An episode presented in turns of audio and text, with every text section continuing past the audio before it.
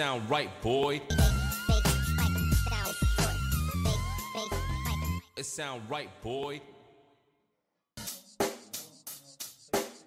Check the mic and make sure it sound right, boys.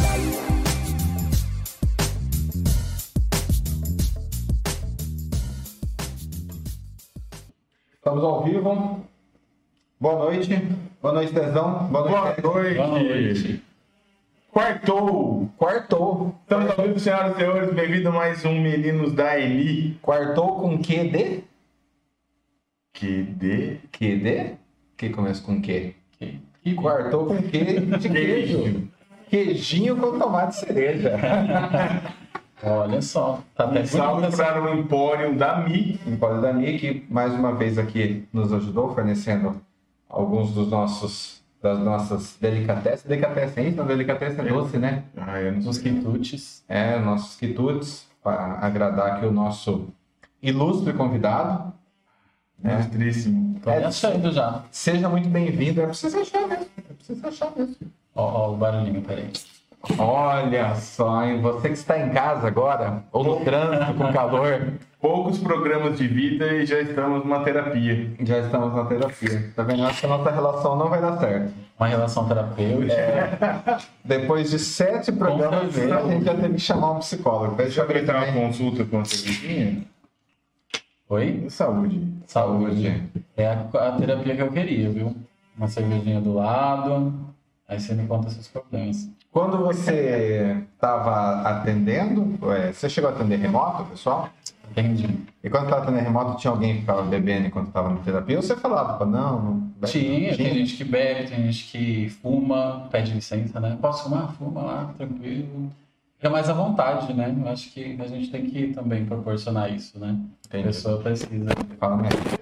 A pessoa precisa, sente a vontade, né? quer fumar um cigarrinho. Eu fico pensando antigamente, né? Que não tinha essas restrições de fumar em locais fechados. Ah, eu acho que Imagina o pessoal lá com o Freud, lá fumando o cigarro. Freud usava cocaína enquanto não. ele estava atendendo, né? Então, né? E dava, Não é, cara? dava também para os pacientes, né? É o estudo dele. Um dos meus filmes preferidos é aquele filme que dizem que é farceta, né? Que é ficção. Ele como o Jung. Tem a Keira Carnley, que mostra o Jung dando umas cintadas na, na, naquele lá que ela é meio, meio maluquinha e tal. E Ah, é, é- é obra de ficção, né? É, Imagina. mas é bem, bem massa. Tudo que envolve a Keira Carnley tomando umas cintadas. E o é, Virgo, Virgo Mortensen. É aquela loira do Piratas do Caribe? É, Ah, Ah. Ah, agora, agora eu visualizei. eu não sei falar o nome dela, que é muito difícil. É Keira Na- Knightley. Keira Knightley. Knightley. É essa mesmo. É. E ela toma Tem o cintadas casinho, né? E olha, rapaz, é, primeiro a gente tem que dar os nossos recados. Você que está aí assistindo no YouTube, por favor, Ed, o que, que tem que fazer quem assiste no YouTube? Ativar o sininho. Ativar o sininho, muito bem. E se inscrever aqui embaixo. se inscrever no canal, muito bem. Então, se está assistindo aí no YouTube, pô, já tá careca de saber, né? Que é para aí se inscrever aí, para você receber as nossas notificações. E a gente também está ao vivo pela Twitch e pelo Facebook. Se você está assistindo pelo Facebook também, curte a nossa página. E tem o Instagram, que é o. Arroba Meninos da. Muito bem, que a gente sempre tem a agenda dos convidados da semana. Às vezes a gente publica uns storyzinhos, Vamos, né? uns fotinhos. Fazer umas fotinhas. Aquela foto que a gente tinha publicado do, do Marquinho do, do show, a gente não publicou até hoje. Até agora. Dos primeiros shows. A gente é muito desorganizado nas nossas mídias E sociais. você tá careca de saber, né? Tô careca de saber que tinha que ser mais organizado.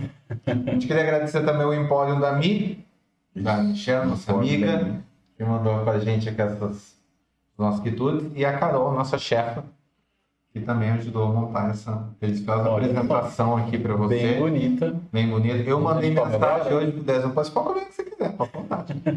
Falando que eu não sabia se ter hoje o quitute, falei assim, Dezão, qualquer coisa a gente compra umas esfirra e tal. Eu cheguei aqui, tava essa... Olha o pobre querendo esfirra e tem aqui um, né, uma comida Um aqui. queijinho com Né, tomatinho pesto, cereja. Um Você beijo. dá uma pensada no peso. É, ah, outra, né, outra categoria. Outra o cara vida. nasce Outra raça e leva o raça pra vida, né? não adianta. Onde for, você vai ser... É... E, bom, vou apresentar nosso convidado de hoje, esse esse grande neuropsicólogo, é isso? É isso. Né? É. É, o Ed Brett Fitch, ele é neuropsicólogo. Eu ia falar que era psicólogo, mas é neuropsicólogo. Formado aqui mesmo em Bauru, né? E tá trabalhando na área aí já desde 2013. Não, desde 2017. 2018. 2018. Por que, que eu marquei 2013 aqui? Não sei, Não sei também. em algum momento aparece. É, em 2013 eu estava entrando na faculdade. Tá, Deve ser por isso, então, provavelmente. Atua na, na linha de terapia cognitivo-comportamental. Acho que as duas das, das psicólogas que eu já passei antes de ser expulso eram é, comportamental. você foi expulso? É, não, eu tô brincando, eu, eu parei de. Ah. Cheguei. Não, não cheguei a ser expulso, quase uma Quase. vez, mas eu te conto essa.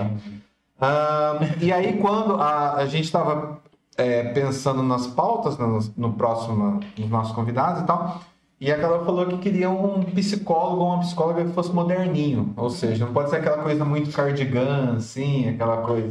Fale um pouco sobre a sua mãe. né? Tem que ser uma coisa assim, um cara que tem, um, né? Uma pegada mais. E aí eu pensei, cara, o microfone.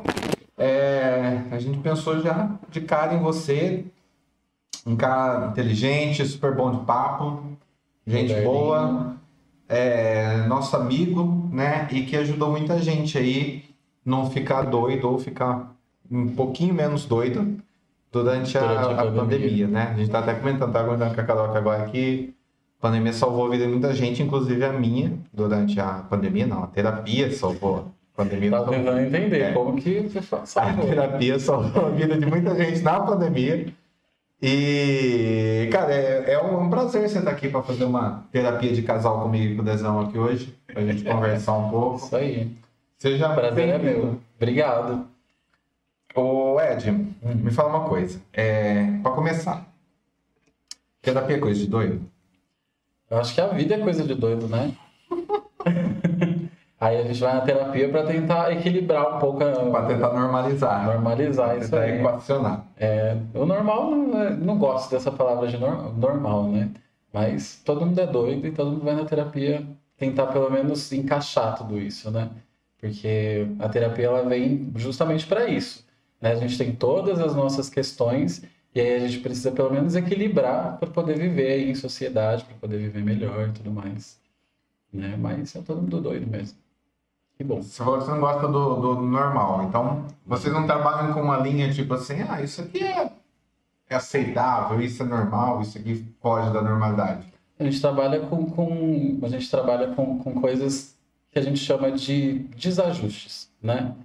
Algumas coisas elas podem sair um pouco do que é dentro do esperado, mas não normal, né? Normal a gente meio que rotula tanta coisa, né? E, e aí com, com, com, com esse boom, né? Que foi essa questão da pandemia que meio que aumentou muito essas questões emocionais, né? A gente não tem mais nenhuma referência do que pode ser normal, Entendi. né? Só para entender, é, você é neuro, neuropsicólogo, é isso? Uhum. E qual a diferença? A diferença é que o psicólogo, né, ele trabalha lá com, com as questões emocionais e tudo mais.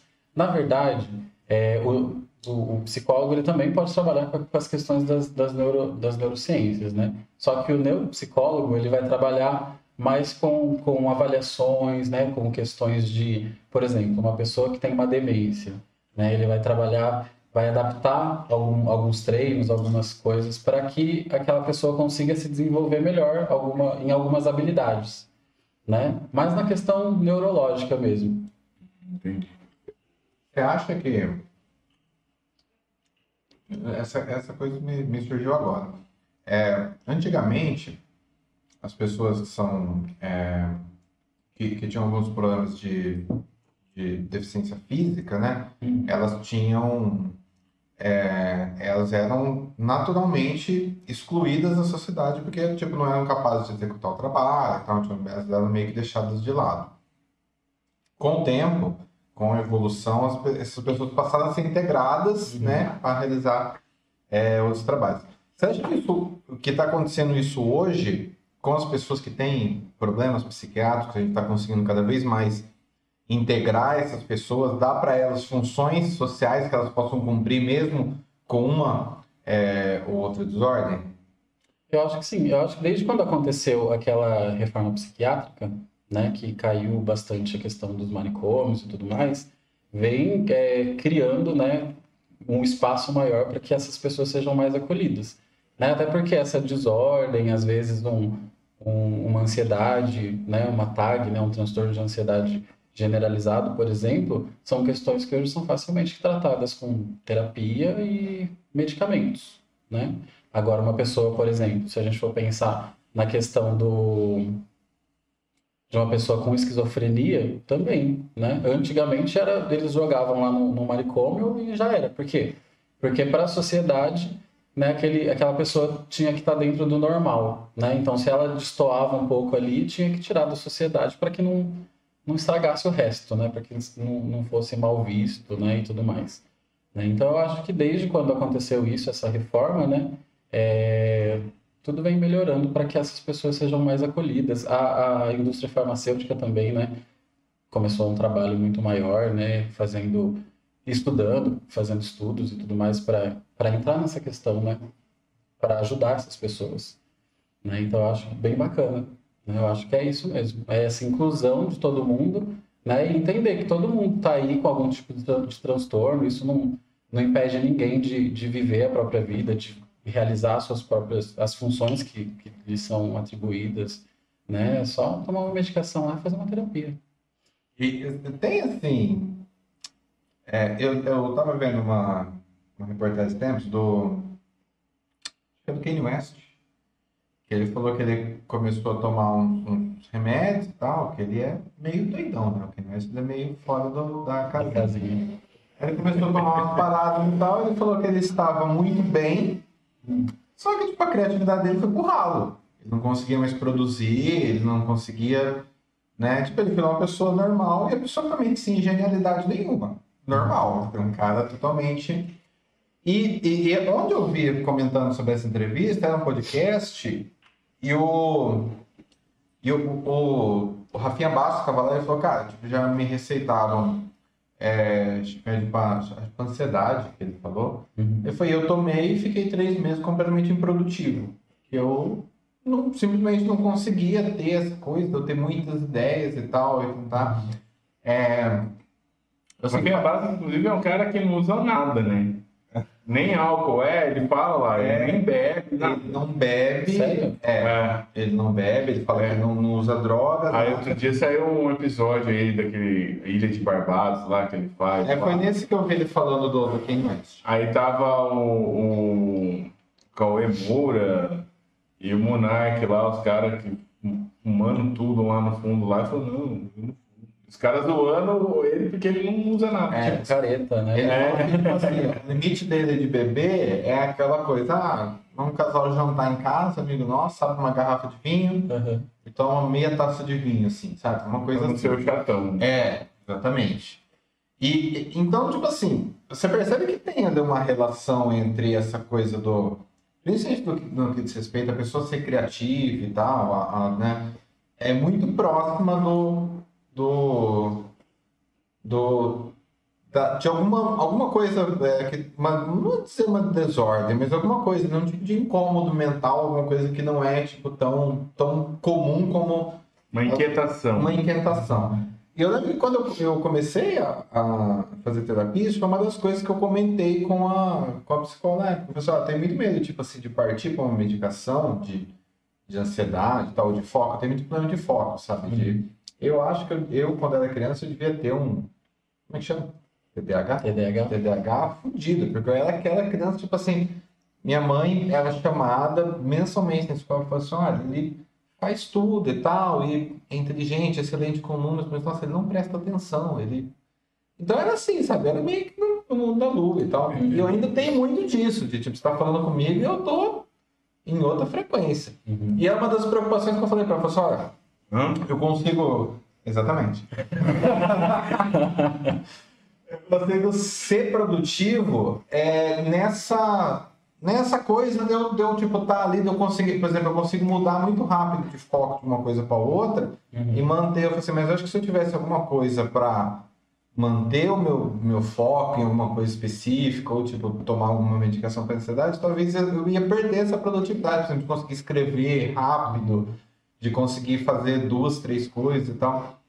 Então, você acha que tem mesmo essa parada e que às vezes é melhor você, tipo, não mexer muito e, e- tentar manter? Até que ponto é personalidade e até que ponto aquilo ali é uma coisa que. Como, como saber o, o- o limite? Você entende? A gente, a gente trabalha assim. É, Para diferenciar o normal do patológico, a gente sempre avalia o quanto isso acontece e é, a frequência e a intensidade daquilo que está acontecendo, daqueles sintomas, né? Então, quando isso ultrapassa é, um determinado limite, aí a gente começa a encaixar aquilo num, em alguma coisa, né? A gente vai buscar no- nos manuais, né? Tipo o CID, o DSM, né? Lá tem, tem vários.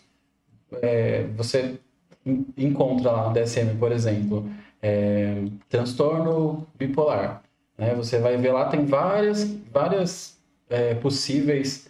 é, vários possíveis sintomas que podem enquadrar uma pessoa bipolar, tá? E aí você é, vê ali cinco, né? Ele diz que para encaixar tem que ter cinco ou mais sintomas.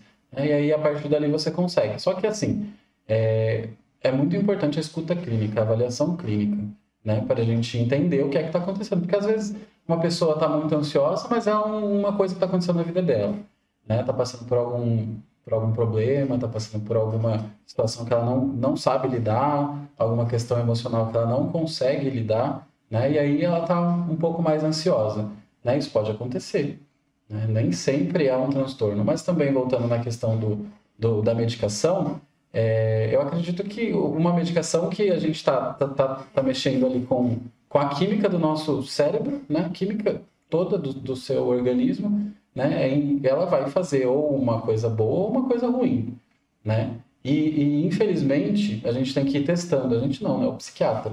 né? Eu não tenho tanta base para dizer sobre isso. Mas é, o que, o que eu percebo é que a pessoa vai lá, por exemplo, está com, com sintomas análogos a uma depressão, por exemplo. Então o, o médico vai dar, sei lá, um estalopram para a pessoa tomar. Né? Pode ser que aquele remédio seja muito efetivo. Pode ser que aquele remédio dê muito, muitos sintomas ali para aquela pessoa, um sintoma que não é legal, né? Então, o que vai fazer? Ele vai voltar no psiquiatra, vai relatar isso para o psiquiatra, o psiquiatra vai encontrar uma, uma medicação melhor, né? Porque isso acontece. O, o medicamento que pode ser bom para mim pode não ser bom para você e vice-versa, né? Então, aí acontece dessa forma. O psiquiatra vai sempre ir testando as medicações. Então, pode ser que ele acerte de primeira, pode ser que ele acerte, sei lá, de terceira, né? E aí você vai tentando. É, infelizmente, ainda tem muito disso, né? São coisas que a gente tem que ir se adaptando. E, e também trabalhando na terapia, né? Esses sintomas, coisas que dão para a gente é, fazer alguma coisa, né? Conter na terapia, a gente vai contendo. Entendi. Se você fosse o psicólogo do Kanye West, hipoteticamente, não que você não seja, porque o, o psicólogo pode falar quem são os clientes dele, né? então os pacientes, né? Então talvez o Kanye West seja o paciente doente. Vamos dizer, hipoteticamente, se o Kanye West fosse lá e ele te relatasse a situação, olha, eu sou artista, eu dependo disso e tal, né? Mas eu tô tomando um remédio e isso tá fazendo eu... O que que você ia sugerir para ele? Como, como que resolve um plano desse? Porque, tipo assim, querendo ou não, a pessoa tá deixando de ser um pouco quem ela é, né? Ao mesmo tempo, é, tipo assim, o, o quem ela é não é o, não é o padrão comportamental. Co- co- O, que que rola nesse caso? É, primeiro a gente teria que entender o- quem que ele é, né? Será que ele sabe quem ele é? Será que, né? A gente vai avaliar isso no, no- nas, nas primeiras sessões, né? Puxar aí a ficha da pessoa, entender as relações, como que ela lida com as relações e tudo mais. Agora, se ela aparece com esse problema que pontual, Queria ser um contador. E ele não pode porque ele, né, surtado deve ser músico. Imagina que triste. imagina, triste mesmo. Coitado do Kenny West. Poxa vida, um minuto de silêncio. Queria mesmo ser contador. Nada Aí, contra. infelizmente, ele foi lá ganhar milhões na música. Que dó. Poxa vida, graças a uma desordem mental. Olha só. Hum. Mas aí, nesse, nesse sentido, é, seria importante ele conversar com o psiquiatra dele, né? Ó, tô sentindo isso, tô sentindo que, que não tô mais tão... Não tô conseguindo lidar com essas questões que eu lidava normalmente, que eu, que eu era mais, sei lá, conseguia fazer coisas, imaginar coisas e tudo mais. Eu acho que ele teria que conversar com o psiquiatra dele para É. ajustar a droga. né? Mas dele é, é, é psiquiatra, não é psicólogo. Tem que ir psiquiatra. E- É, se ele tá tomando uma medicação e a medicação tá travando isso, né? é Então, isso pode ser que seja uma questão para ser resolvida na terapia também, né? Mas na maioria das vezes pode ser só um, um- alguma coisa É, que a não, medicação está trazendo para ele. É, eu pergunto porque eu sou meio. Eu sou bem leigão nesse esquema psicólogo. É, qual é a diferença? É, não que a gente não saiba. É, não, é. Eu sei, mas eu quero ver se É, fala- As pessoas que estão ouvindo, as pessoas que estão ouvindo não sabem, a gente Tem. sabe. Então, para as pessoas que estão escutando, o psicólogo ele vai tratar as questões né, emocionais. Às vezes a pessoa tem um, um, um problema aí é, com a família, não sabe se relacionar. Às vezes né, são N problemas. Né? O psicólogo ele vai mediar, vai trazer alternativas, vai é, avaliar os pensamentos que às vezes são disfuncionais, né? essas questões.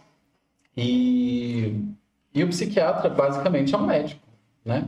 O médico ele vai fazer o quê? Vai avaliar o seu sintoma. O que, que você está sentindo? Ah, tô ansioso, tô tendo crise de ansiedade, não consigo dormir. Tá, você vai tomar esse medicamento.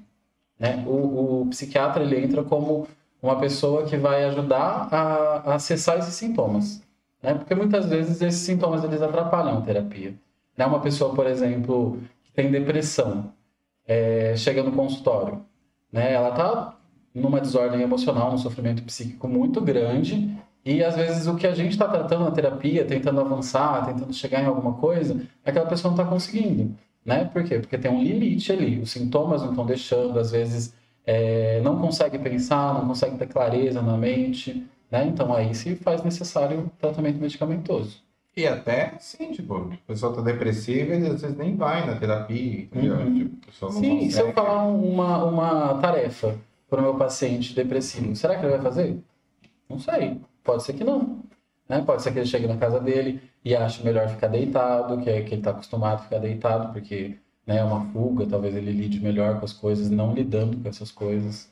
Né? Então, depende, né? Se a gente fosse colocar assim em, em comparação, é, o psiquiatra seria tipo assim, um médico, a pessoa fez um, sei lá, fez uma cirurgia ou tá com uma dor, né?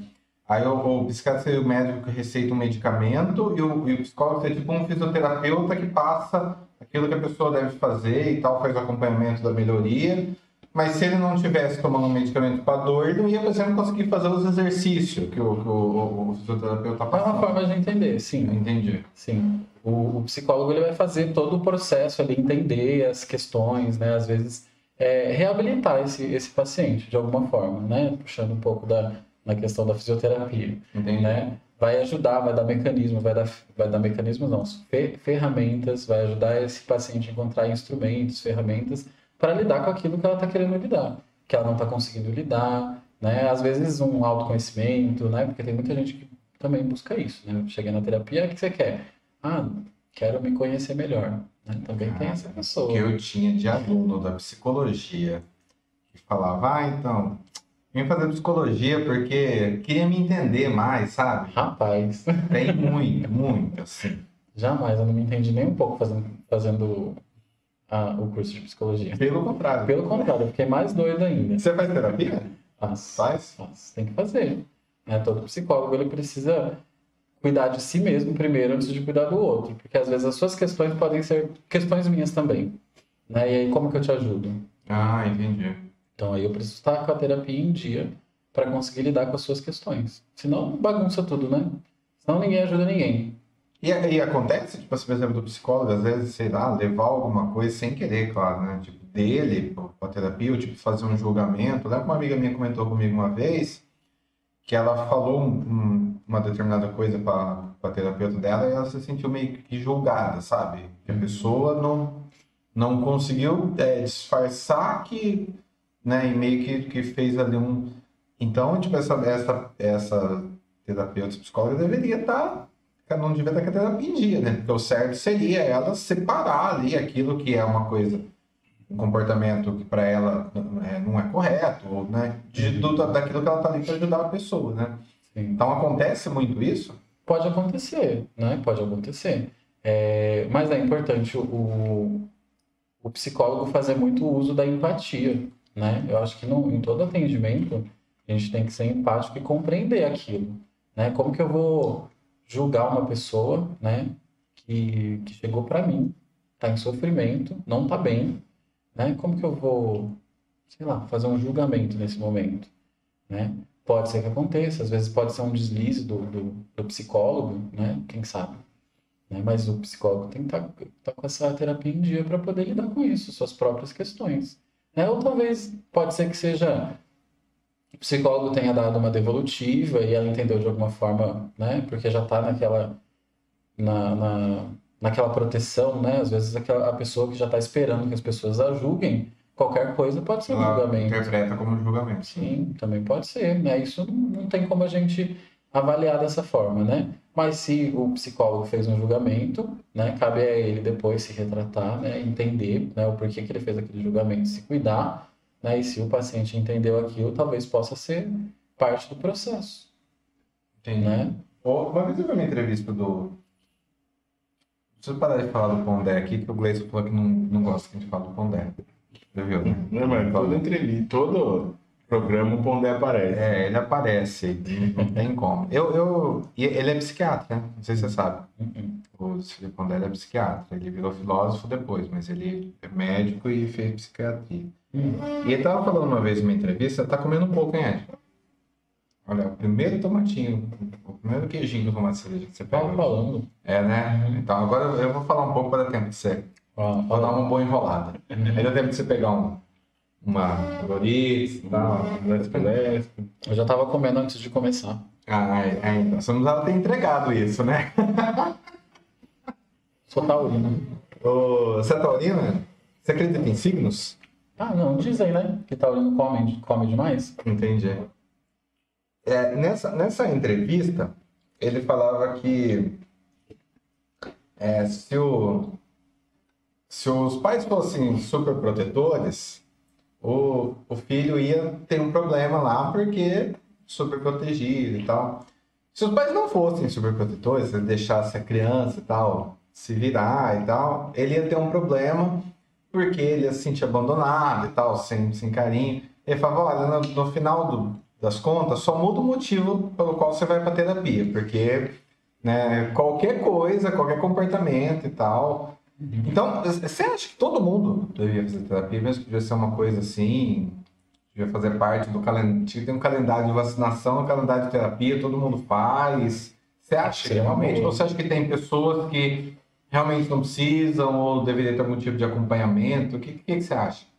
Olha, quando uma pessoa busca terapia, é porque tem uma questão ali para ser resolvida, né?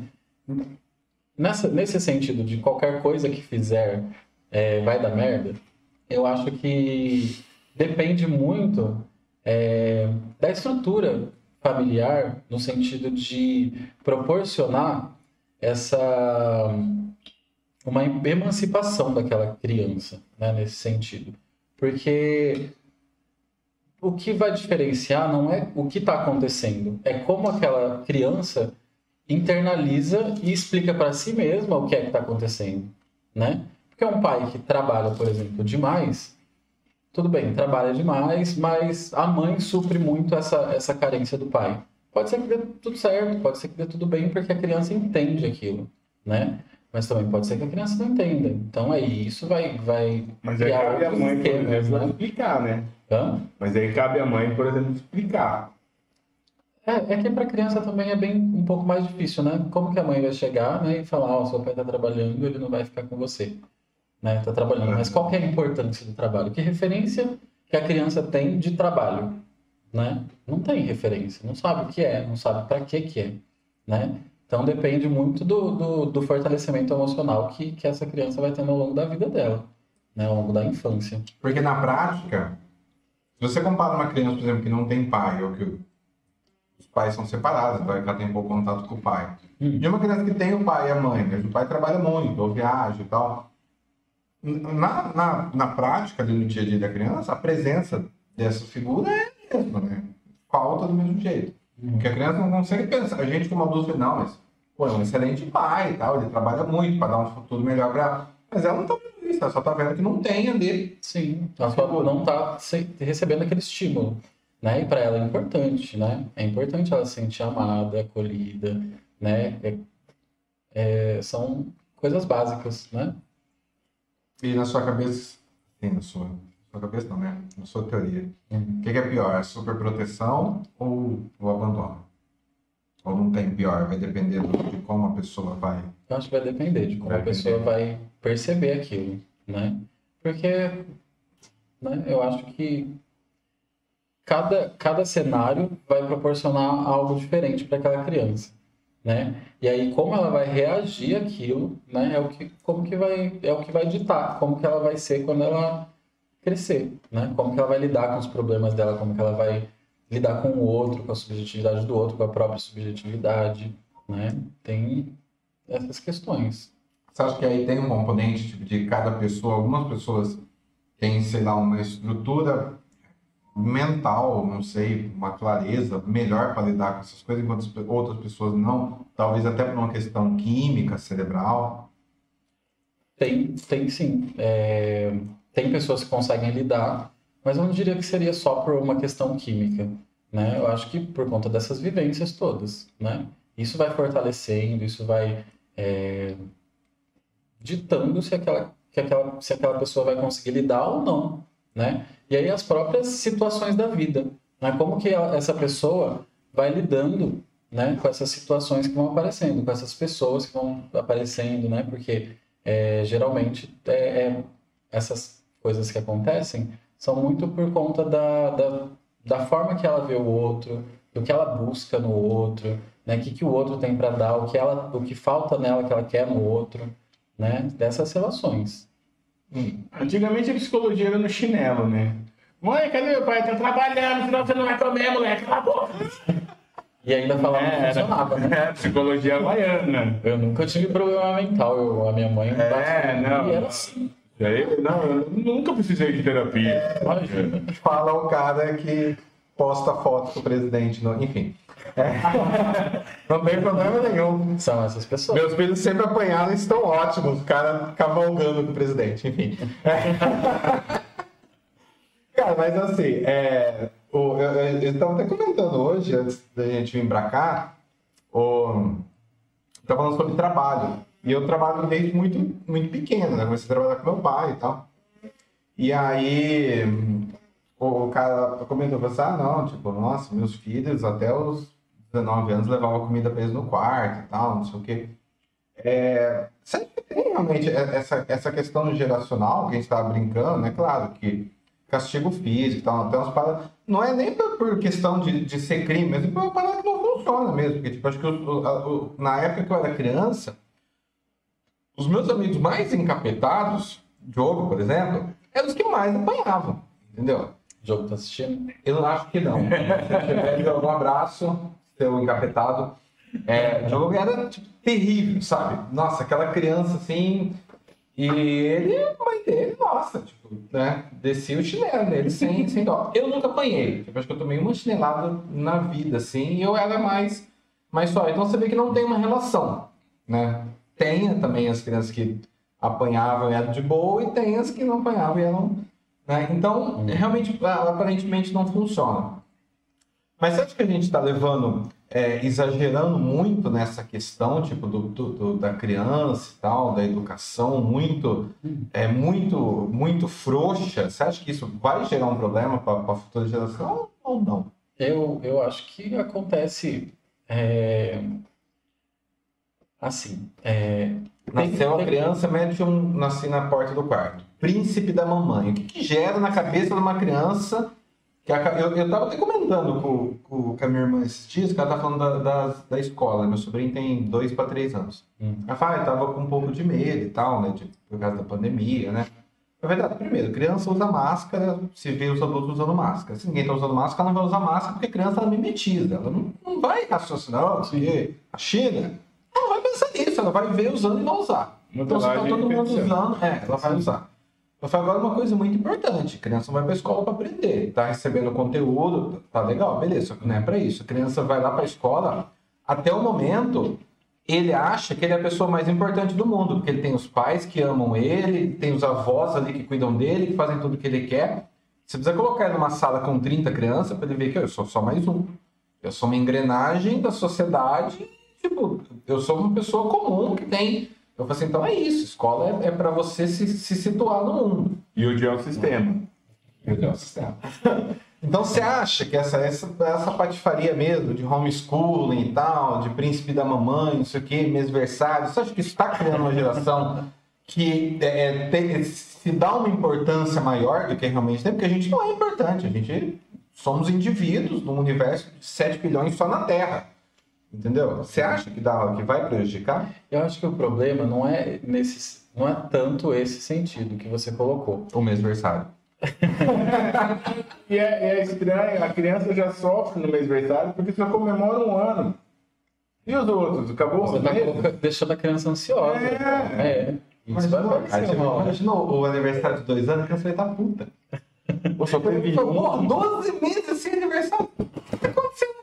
Piorou muito o serviço, não fez pergunta. Eu acho que vem, é, isso vem no sentido da, da frustração, né? O que a gente vê, o que eu vejo muito são pais que não conseguem deixar os filhos se frustrarem, né? E a frustração é importante. Quando a gente se frustra, a gente entende, a gente é, delimita alguns limites, né? O que não tem, o que está acontecendo muito com essa, com essas pessoas que eu tenho percebido, essas crianças, é, são crianças sem limites, né? Que não tem é, limites dentro de casa, não tem limites. Os próprios limites aí internalizados são bastante bagunçados, né? Os pais não conseguem colocar isso, né? E quando tentam colocar ou batem, né? Aí não é uma forma de colocar limite, você só está punindo, né? Isso não vai funcionar em nada, né? E ou colocam é, castigos que logo são quebrados, né? Tipo, ah, você fez isso, fica sem seu celular. Vai ficar sem o celular. Cinco minutos depois, mãe, posso jogar Minecraft? Ah, jogando Minecraft Entendi. né? Então, o que a frustração ela é importante para o ser humano. Se a gente não se frustra, a gente não aprende, a gente não não desenvolve habilidades, a gente não, não desenvolve formas de lidar com, com essas com esses problemas, né? O que, que a gente faz num- quando a gente recebe um não de alguém? Né? Você vai chorar? O que você vai fazer? Né? Você vai se frustrar, vai entender aquilo, né? E vai Vai mapear, contornar. vai procurar alguma coisa, né? Vai tentar lidar com aquilo de uma outra forma, né? Como será que essas crianças é, reagem hoje diante de um não, né? Fazem birra, né? E, e futuramente, né? Uhum. Tipo, como Porque a birra é infantil, né? A birra é da criança, a criança vai fazer birra, né? Tem criança que até bate no, pai, na avó. É. Ninguém chega lá dá uns tapas. É, eu, eu, É, então. é, eu, eu vejo, cara, que, tipo, e assim, é, a gente ainda não viu isso é, totalmente, mas a gente já viu essa geração, é, a geração Z depois dos millennials, né? Não. É Gen Z. São os Gen Z lá do TikTok. Que dá tapinha. É, É, então, essa geração, cara, é uma geração que não lida bem com frustração. Eu tava conversando com uma, uma recrutadora de uma empresa e ela falou que eles tinham um problema, problema sério de profissionais dessa faixa etária, porque assim, eram pessoas brilhantes e tal, mas assim, eles não conseguiam lidar com questões simples de hierarquia. Tipo assim, ah, você tem que responder o e-mail, você tem que ter, eh, entregar a tarefa e tal. E aí eles perdiam, tipo, o cara saía por causa disso, tá ligado? Não, porque onde já se viu e tal, me cobrava, né, de, de, Um e-mail. de Um responder o e-mail, onde eu tô sendo pago. É, uma- é, umas paradas assim, sabe? Então, tipo assim, e essa acho que nem é uma geração, nem a geração pior, eles ainda tiveram, né? Que é a geração depois da nossa, né? Então, eu, eu me preocupo real mesmo, como que vai ser essa, essa, essa parada. Você Uhum. falou do lance da, da frustração, é, você acha que o, o que aconteceu agora, que rolou no- na pandemia, que você falou que aumentou muito a, A busca, A né? busca, né? É, aumentou mesmo. Tipo, você viu que, que, que é, é, você acha que esse, esse aumento foi assim, pessoas que já tinham alguma questão e nesse momento de pandemia foram obrigadas a confrontar essa questão? Ou foram questões que surgiram a partir do momento da pandemia, da pandemia como, por exemplo, a questão da frustração mesmo, porque você não poder. é, eu, eu sempre falava isso, né? Tipo, eu queria poder voltar a sair para eu falar que eu não quero sair. Né? Eu quero não querer. É lógico, é tipo assim, eu nunca fui de sair, mas a partir do momento que você fala, assim, ó, não, não pode, não é que você não Como quer ou não, assim? não pode. Fala, pô, mas agora eu queria eu tá, tá falando, né, falando que não, não vou ir. Uhum. Né? Então você acha que essas pessoas que tiveram essas questões, por exemplo, no, no caso da frustração, é, ou não, a pessoa já tinha ali problemas e tipo, quando chegou de uma vez assim, explodiu tudo e aí te- teve que, que procurar ajuda. Eu acho que também, junto com a pandemia, veio muito uma, Obrigado. veio muito uma onda de, de, de é, faça terapia. Eu percebi muito um movimento né, na, na- nas redes sociais, né, as pessoas dizendo. é, alguns psicólogos montando né, atendimentos sociais para pessoas que estavam é, no meio da pandemia, estavam sofrendo de ansiedade, né, alguma, alguma questão assim. Né? Então eu vi uma, uma movimentação muito grande é, no sentido de, poxa, faça terapia, né? Faz, vai ser bom para você. Né? Tem essas questões da pandemia, mas também tem outras questões que dá para resolver. E também, um pouco antes disso, já estava uma crescente na, nas redes sociais, né? Eu via, é, tinha esses youtubers, né? Falavam, tem uns que falam, né? E hoje em dia, essa, essa geração nova, eles vão muito nisso, né? Se o youtuber falou, vamos fazer. Né? Se a Kéfera falou, vamos fazer lá também, né? Então, É Não ria. É, e aí tem essas questões, né? Vai, é, a internet, o acesso a isso, proporcionou uma, uma procura, um entendimento maior, né? De que, olha, a terapia é bom, né? Não tem problema aí na terapia. Né? O que falavam antigamente, de que é para doido, né? Não é para doido, é para todo mundo. Né? Então teve uma crescente nisso. Mas também, é, nesse sentido de que algumas pessoas gostaram, né? E outras pessoas não gostaram, né? Do, da- do lance da, da pandemia né? É, é, eu vi bastante pessoas é, procurando por conta de ansiedade, crises de ansiedade, transtornos relacionados à ansiedade, né? Porque a pandemia, ela, ela vem, né? Ela se apresenta, o Covid se apresenta como uma coisa imprevisível, né? Do campo da imprevisibilidade, né? E isso por si só já causa algo ruim em nós, né? A gente vai ficar com medo, né? O como que eu vou me cuidar? Né? Parece que o que, que eu tenho que fazer? Será que passar álcool gel na mão é o suficiente? Né? Será que evitar grandes multidões usar máscara é o suficiente? Né? Mas eu vi uma pessoa que usa máscara, né? Tá lá internado com, com Covid. Né? Então, é, entra nessa questão da imprevisibilidade. E a, a ansiedade, ela também entra nessa questão, né? Que é imprevisível para a gente quando a gente não consegue lidar com alguma coisa, porque nos causa medo, ou porque tem um perigo iminente, ou porque a gente imagina, né? Geralmente a gente imagina pode acontecer, pode não acontecer também, né? Então isso vai, vai piorando todas essas questões, né? Então pode ser que uma pessoa que não tenha nada, nunca apresentou nada, tenha ficado ansioso durante a, a pandemia, né? Por conta desses medos. Pode ser que uma pessoa que apresentava, sei lá, um transtorno de fobia social, estava felizão, estava em casa, né? Não, não ia ver multidões nem nada. Então, essa pessoa que tem fobia social estava de boa, né? Não ia ter contato com ninguém, não ia ter que lidar com os limites que ele tem, né? Então, é, eu percebi bastante essa procura nesse sentido, né?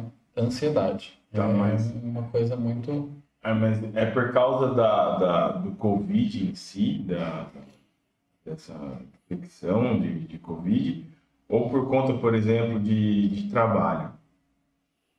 A pessoa começou a trabalhar em casa e a cobrança é maior, tanto da pessoa com ela mesma, Uhum. quanto do, do- da empresa. Sim. Tipo, meu, você tem que. Não, mas não dá pra fazer isso online, então tem que fazer, se vira. Uhum. Aí a pessoa tem que desenvolver e desenvolver isso. Teve, é, foi por conta do Covid ou por conta assim, do estresse no trabalho? Eu acho que tudo, né? Eu acho que é um combo, né? Porque junto com, com esse estresse veio também o, aquela, aquele, aquele pai de família que não sabe se vai manter o emprego, né? Não sabe se essa migração para online é temporária, se ele vai sair, se ele não vai sair, se os custos da, da empresa estão sendo, né, é, co- estão sendo cobridos, cobertos, né? Tanto faz. É, Aquele aí tio que é presencial e teve que ir pro digital. Tipo, puta, aquele cara que é vendedor só. Imagina, Ele- né? Tem professores mais velhos, eu, eu tive contato com alguns. tipo, é, Professores mais velhos. A é, Carol também. que não tem acesso Carol. a nada disso. que não tem acesso a nada disso. De repente teve que, que aprender a mexer num, num sistema ali, né? Ter que mudar, migrar tudo para online, migrar tudo pro, pro computador, né? É, aí você abre a- o computador, abre o sistema e ninguém abre câmera. Você fica Exatamente. falando com uma tela preta. Uhum. E as pessoas não abrem a câmera, né? Os alunos não abrem a câmera, você fica conversando com ninguém. Como que é pra você? Olha, queria falar da minha mãe. Cara, eu, eu- assim, teve um ponto, eu acho que eu sou um cara muito ansioso, né? Já fui muito mais, mas é, minha ansiedade é sob controle, mas eu sou ansioso. Uhum. E quando começou, você até estava falando do lance da, da é, imprevisibilidade, foi o que mais me pegou, sabe? Porque se tivessem dito, ó, a pandemia vai durar dois anos, beleza, vai durar dois anos. Daqui dois anos a gente vai resolver. Me planejar para dois anos, eu ia pensar nesses dois anos. O problema é o seguinte, você não saber se é seis meses, se é um ano, se é dez, ou se nunca vai voltar ao normal. Tipo, Mas isso você não consegue lidar com improviso. Exatamente, isso é uma coisa que pra mim é. É, É. a questão da imprevisibilidade, é tipo assim, pra, meu, e aí, sabe?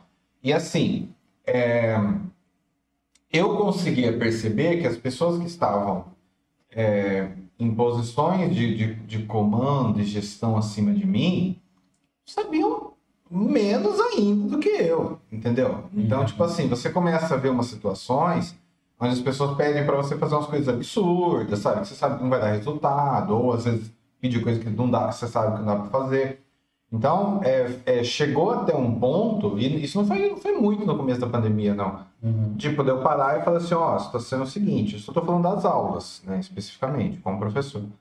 E eu chegar e falar assim, ó, é, o prazo para eu continuar trabalhando nesse sistema é tal. Após isso, eu vou deixar de dar aula porque as aulas não funcionam nesse modelo, né? Ah, Eu, eu, eu trabalho mais, os alunos aprendem menos, a gente não, não consegue chegar num bom termo, né? Então, tipo assim, é, a gente foi, não só eu, todos os amigos, vários colegas professores.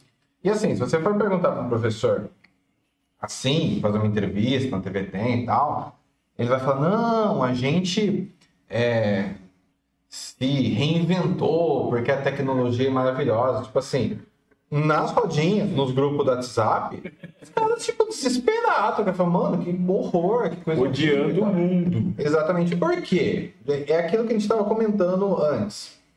A faculdade, eu sou professor de AD, no EAD a gente tem um outro esquema de criar conteúdo, você escreve livros, você faz vídeos e tal, é uma outra pegada que não tem nada a ver. Uhum.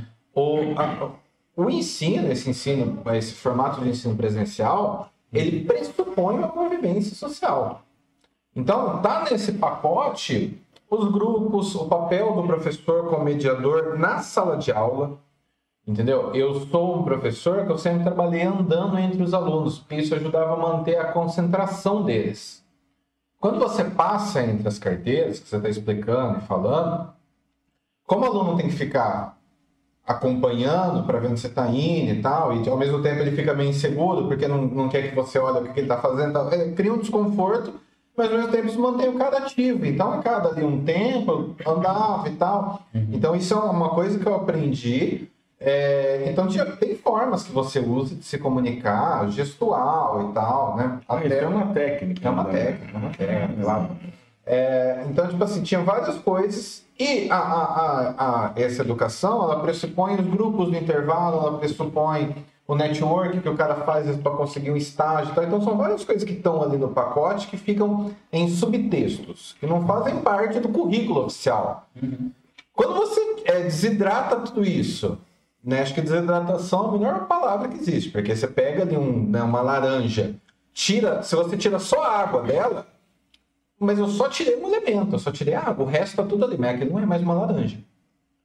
Né? Então, tipo assim, você desidratou, você tirou esse componente presencial da convivência, você transformou em outra coisa, que não é aula, que é uma outra coisa, é uma, uma tentativa. É um... Então, tipo assim, teve esse processo, mas é, eu entendia isso como uma gambiarra que a gente teve que fazer para continuar, né? Levando um pouco de, né? A gente precisou formar mais pessoas da área de tecnologia no meio dessa situação, porque aumentou a demanda. Então eu entendi isso, mas o que me preocupava era algumas pessoas em posições de gestão não entender isso, né? achar que. É, teve até uma vez que eu conversei com o cara, a gente estava falando sobre um relatório lá que pediram, uma atividade lá. Eu falei para ele, cara, quem propôs isso nunca teve uma sala de aula na vida. Eu aposto com você. Porque essa é a coisa mais descabida que eu já ouvi alguém falar. Então, essa pessoa não é professor, é alguém sentado numa cadeira ditando coisas que devem ser feitas sem saber qual a melhor maneira de fazer. Então, para quem é professor, acho que teve muito esse. E isso eu estou falando do lugar de fala de um professor que realmente se preocupa com a educação ali, um mínimo, né? De... Agora tem uma galera que simplesmente foda-se. Cagou. É, tirava foto do, do- da página do caderno, toda cagada, escrito de lápis, mandava para os alunos fazer tarefa. Então, assim, é um, um abismo, tá ligado? De um lado, uma galera se fudendo para tentar dar um mínimo de dignidade pedagógica para os alunos, do outro lado, uma galera que, tipo, cagou e, ah, faz aí se quiser, final de semana, busão, excursão para Ubatuba e beleza, entendeu? E a pandemia comendo, comendo. Tipo, isso é relato de amigas minhas, são professoras, falaram, pô, o cara tá reclamando de, de mandar, de vir trazer é, material aqui na escola, mas ele tá tirando fotinho todo final de semana fazendo excursão com as amigas. Tudo velha, entendeu? É, Covid passar ali faz um. Fazer uma limpa, né? Então, então tem, Era a tem, terceira idade inteira. né? Exatamente, então teve esses, esses dois aspectos. Mas para mim, o que pegava, isso é uma coisa minha de silencioso, que pegava era mais essa questão mesmo dessa, dessa imprevisibilidade. E, cara, eu falo sem, sem medo de errar. Tipo, o que me permitiu atravessar esse processo sem surtar, sem pedir demissão, entendeu? Sem ir na casa de algum aluno agredir ele, né? Sem agredir nenhum supervisor educacional, cuidador, que me permitiu atravessar isso, né? É, é meio que nos trancos e barrancos, mas permitiu, né? A gente está chegando, a gente já viu a luz, não saímos do túnel ainda, mas estamos. Foi o- a, a terapia, entendeu? Porque era ali um lugar onde eu conseguia falar essas, né, essas, essas, essas inseguranças e tal, esses problemas, né, e ter uma escuta ativa desse, porque, cara, realmente não tem para quem você falar, você não pode falar isso para o aluno, óbvio, você não pode expor isso para o gestor, porque o cara tem uma outra visão, ele tem ali um outro papel para cumprir, isso é compreensível, né, ele ocupa um outro lugar, é, e tipo assim, a mídia tá tratando você como herói, herói meu pau, tipo, eu sou um profissional, tá ligado? Né? Trampo, recebo, que nem todo mundo, né? Então, você não tinha pra onde ir, você na verdade estava. Então, tipo, o que permitiu a gente, né, eu e outros professores, colegas meus, foi ter esse, esse apoio e tal, nem no meu Se caso. virando com pouco, né? Se que virando com um pouco. coisa. É, eu ainda tinha uma vantagem que eu sou um cara da tecnologia. Então, o que, que eu fiz? Que foi uma coisa que inclusive me ajudou nesse processo. Eu passei a servir os outros colegas. Então, tipo assim, pô, em vez de eu ficar aqui reclamando, né, do, a situação que tem é essa. Então, eu vou usar um pouco desse know-how que eu tenho para ajudar outras pessoas que não têm. Tem colegas que me ligam até hoje perguntando, tipo, então, tipo assim, não, vamos, vamos tentar ajudar, né? Então, essa coisa de, tipo assim, ah, em vez de eu só reclamar, eu vou tentar servir com o pouco que eu tenho, né? Então, isso foi uma coisa que, que ajudou. Isso é uma coisa que veio da terapia, essa parada de, tipo assim, é, pra que, que eu tô aqui? Então, isso não é para cumprir uma função. Então, além de cumprir a função de professor, tentei cumprir outras funções dentro do... Mas, assim, para muita gente, e, e principalmente para os alunos, foi muito difícil. Entendeu? Porque, e agora, esse processo que a gente está passando de restauração, de volta e tal, a gente encontra principalmente com dois, dois problemas. Um problema é o cara que é, realmente passou por um processo traumático e ele não se sente mais confortável. E eles sempre se colocam em pensilho. Ah, não, porque é a variante Delta. Não, vai, porque em tal escola morreu um professor. Não. Isso acontece com professores, mas mais com alunos, porque o, o volume é maior, né? Uhum. Muita gente, assim, é prejudicada mesmo, né? Não fez terapia. É. Prejudicada, com medo, Sozinho. e aí a pessoa fica se colocando, e eu percebo que a pessoa se sabota. Se, não, mas agora tem tal coisa. Não, porque agora, não, porque a segunda dose, não, porque agora quando for É a a quarta delta, não, onda. porque a quarta onda. A pessoa está Mas sabotando. é a reação da vacina. Exatamente. Vai matar todo mundo. Ela não Nossa. consegue pensar em estar de novo, em voltar. E tem o outro cara, que é outra situação também, que é o cara que quer ficar em casa. Tá tranquilo, Que tá tá boa. tranquilo, que ele não quer. Ele, quer, ele é muito confortável para ele. Abrir lá o alto-falante, tira um cochilinho enquanto escuta, entendeu? De boa. É, e como a, a- a educação remota e até o modelo híbrido, você é, a, a- a avaliação fica prejudicada. Eu, por exemplo, quando eu dou aula prática, a minha avaliação é, é observação. Uhum. Eu vou correndo as bancadas, vou vendo o que os alunos estão fazendo. Então, uma parte da avaliação é o produto entregue, seja atividade, seja quando é um programa, alguma coisa. Outra metade da avaliação é que eu vi se realmente o cara fez ali, se ele estava, se ele entendeu, se ele conseguiu resolver problemas. Como que você faz isso? Entendeu? Você consegue avaliar um aluno de cada vez, ou você pede pro cara. Então, tipo assim, É difícil para fazer avaliação também, né? Cara, é complicadíssimo, sabe? Eu sempre, eu nunca tive muito problema com avaliação, por exemplo, com cola, por causa desse jeito de avaliar. Tipo, a minha prova era, sei lá, um- uma, um- uma parte do peso da nota era avaliação, a prova escrita, que às vezes o cara fazia e tal. Mas tinha vários outros pesos. Você ia colocando, entendeu? E aí, aí tipo, no momento você teve, você teve que colocar uma prova, uma avaliação, que podia ser feita ali, a galera fazia a prova usando o Discord, fazia tipo em grupo de WhatsApp e tal, compartilhava a resposta, né? E você não tinha outras ferramentas avaliativas, entendeu? Então a gente começou a investir em projetos e tal, em coisas para realmente você. Mas assim, algumas, algumas disciplinas têm essa possibilidade, outras não têm.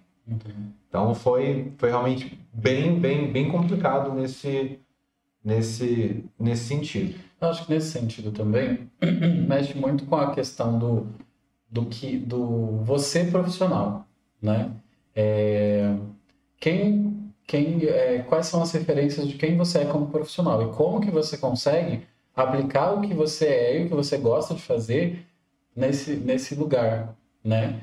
Acho que mexe muito com a sua com crenças de capacidade. Será que eu consigo ainda ser profissional como eu era?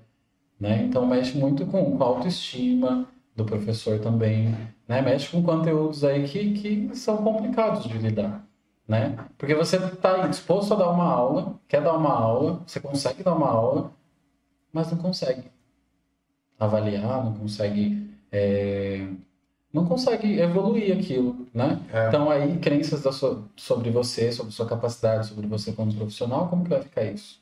É, porque a gente falou do, do- da frustração e eu, é isso mesmo. Tipo, eu como profissional, eu sempre me cobrei e tal, sempre tive... Então, se por um lado eu estava conseguindo exercer as minhas funções e tal, como suporte, né? eu sempre é, trabalhei na área de TI, como professor, estava me sentindo, né? Tipo, não estou conseguindo ser profissional que eu, que eu, que eu normalmente sou. Essa parada que a gente estava falando de frustração, você acha que esse lance... Porque teve uma galera que, tipo assim, é, era a, a- negação, né? Tipo, não, não tem pandemia, é invenção e tal. É, disseram, mas... é, enfim, né? É, é esse tipo de, de absurdo. A gente entende que até em alguns casos tem um componente político, ideológico, mas uma galera mesmo que realmente é, é, caiu numa negação e alguns nem saíram ainda, né? Não tem um. Sabe que essa. É, por outro lado, tem esse, esse exemplo que eu tava falando de uma, uma galera que pirou legal mesmo, tipo, no negócio do, do medo de morrer, de não sair mais de casa, tem gente lavando saco de ervilha até hoje, assim, uma coisa muito, né, drástica. Pra mim, o, o ápice foi quando eu tava lavando, quando eu tava passando álcool, álcool no, na veia da Quaker. Eu olhei assim e falei, precisa mesmo? Ensaboando. Eu olhei bem pra aquela cara e falei, meu Deus, Onde eu que cheguei? ponto chegamos? O- o- esse é, é- é- cara, e teve assim, teve uma época. é, A ciência, a gente até já comentou isso aqui num outro. A ciência raramente fala pra você, não, vai tranquilo. Não vai dar nada. Ela normalmente fala assim, se você pergunta pro cientista, assim, ah, pode ser. Né? Meus alunos normalmente eles perguntam coisas pra mim, falam, professor, pode tal coisa pode ser feita? Pessoal, ah, bom, depende. Depende, né? Porque em determinada situação. Então, quando foram perguntar para o cientista, não, pode pegar assim, pode pegar assado, então os caras falam, pode, pode. Né? É difícil? É, mas pode. Né? Então, tem uma galera que entrou nesse, nessa, nessa loucura e tal, e alguns não conseguiram também sair. Que nem. Você acha que esse medo extremo de, de, de morrer e tal, esse desespero, e por outro lado, o cara que cagou, como é que chama a mina lá da festa lá? Que trouxe o, o Covid pro Brasil na, não, na festa da irmã dela? Nossa, não lembro. Esqueci a Ah, lá, é. É, não sei não. Você acha que é, são dois lados da mesma moeda? Tipo assim, que na verdade é, é- é- são as pessoas se comportando de acordo com o seu, com o seu repertório de formas extremas, mas é a, é a mesma coisa? Tipo, é um comportamento extremado de medo, de não saber como, como reagir? A negação é medo, né? Você está negando por quê? Por- É uma, uma forma de proteção, né? Então, quando, quando eu nego, quando essas pessoas elas negam o, a capacidade do Covid de matar, por exemplo, né? Elas estão ali tentando se proteger de alguma coisa. Até porque, imagina quando... Vibrando na frequência do amor.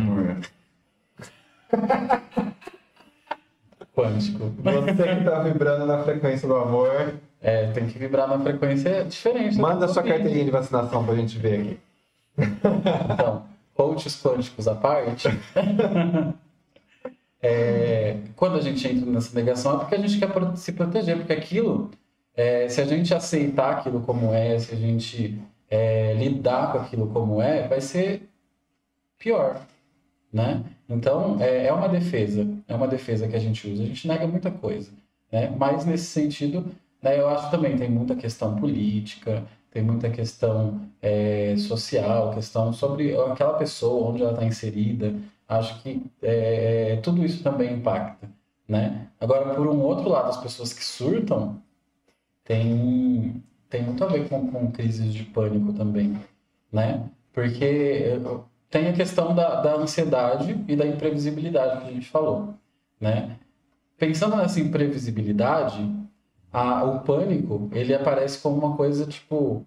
é, é, a, a ansiedade é algo que está ali, né? Você está pensando.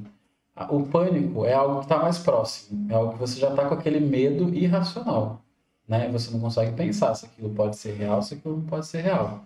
Né? Você só está com muito medo.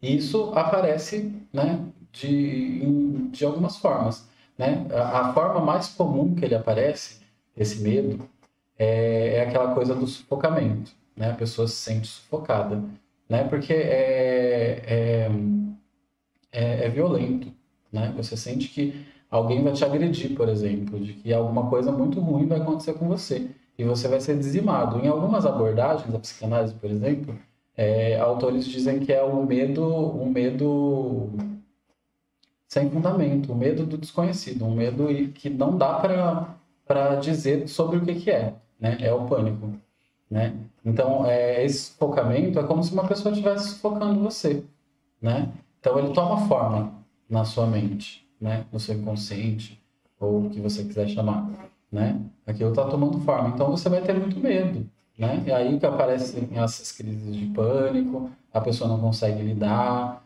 né? Não consegue... E aí tem pessoas que também têm outros transtornos, né? Eu acho que isso piora muito. Pessoas que têm toque, eu acho que não, não, não foram muito afetadas assim. Eu tô pensando agora, né? Minha mente foi em outro lugar. né? Eu acho que as pessoas que têm toque, né? Continuando, já que eu entrei, é, só, é, por exemplo, não reforçou os hábitos delas. Eu acho que entraram algumas, alguns outros rituais, né? Como passar álcool gel na mão, lavar muito a mão, né? Desinfetar as coisas, né? Até porque isso já é uma característica do toque, né? A pessoa já vai fazer isso no toque, né? Então, acho que não, não, não foram muito prejudicadas nesse sentido. É, só continuaram fazendo o que, o que é estrutural ali do, do, do transtorno. Né? Mas tem essas pessoas que, que querem fugir de alguma forma. Elas acreditam, né?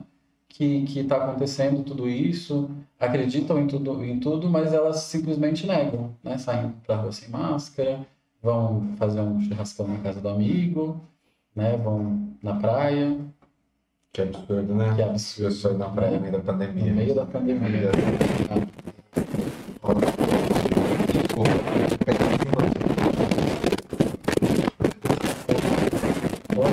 uma. A gente tem dois momentos, né? Essas pessoas que estavam em negação, que não, né? É, elas ferraram a gente lá no começo da pandemia. A galera que continuou circulando e tal, e passando, Ela subia. e matando voo, e né, aquela coisa toda. Agora a gente está num momento que a gente está se encaminhando, tentando sair. Essa galera que está com esse medo patológico ainda, eles vão atrapalhar esse processo de retomada, né? A gente voltar às atividades. Porque vai, vai ter uma resistência por parte dessa galera e não é uma resistência nem justificável, porque é, o cara ali que já se vacinou, tal, com a segunda dose, tal, em tese, tá tudo certo, ele poderia voltar e tal, né? Aí ah, os órgãos de saúde falam para continuar usando máscara, para diminuir a circulação do vírus, porque tem uma parte da população não vacinada, mas em algum momento isso vai cair, né? É, é, é, como você acha que essas pessoas podem, tem algum, algum, exercício, alguma ferramenta para essas pessoas tentarem é, é, diminuir esse medo, sabe? Tipo, entrar em contato, tipo, meio que se forçar para uma situação, ou não, ou tipo, tem que. O que você acha? O que você diria para essas pessoas? Eu acho que essas pessoas, é, elas estão mesmo é, pautadas em algo real, mas às vezes está um pouco exacerbado. Né? Porque agora, é, agora por mais também que esteja diminuindo e tudo mais, a gente está se vacinando, né? ainda tem um, um perigo. Né? Por exemplo, o perigo passa a não ser mais com a gente que está vacinado, né? passa a ser com uma pessoa que não, não foi vacinada, né? porque a gente ainda é vetor para a doença.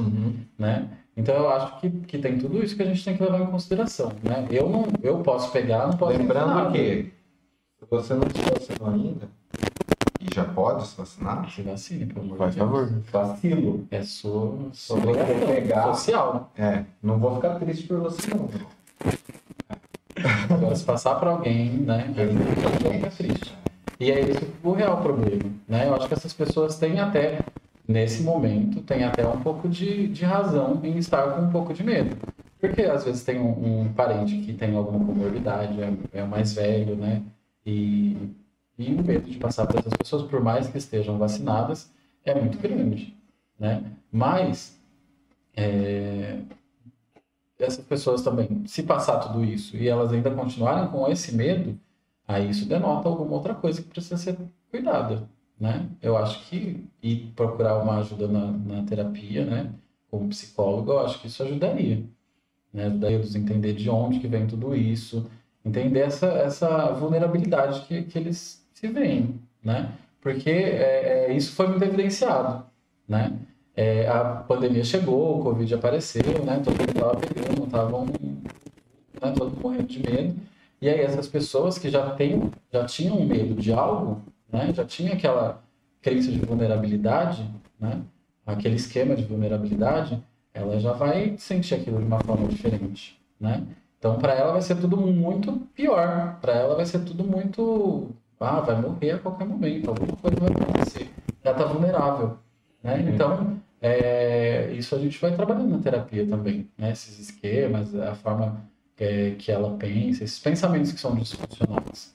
Né? Porque aí você pensa, é, aquele pensamento faz você ter um, um, um comportamento, né? que geralmente é uma fuga, às vezes uma negação, às vezes um pânico.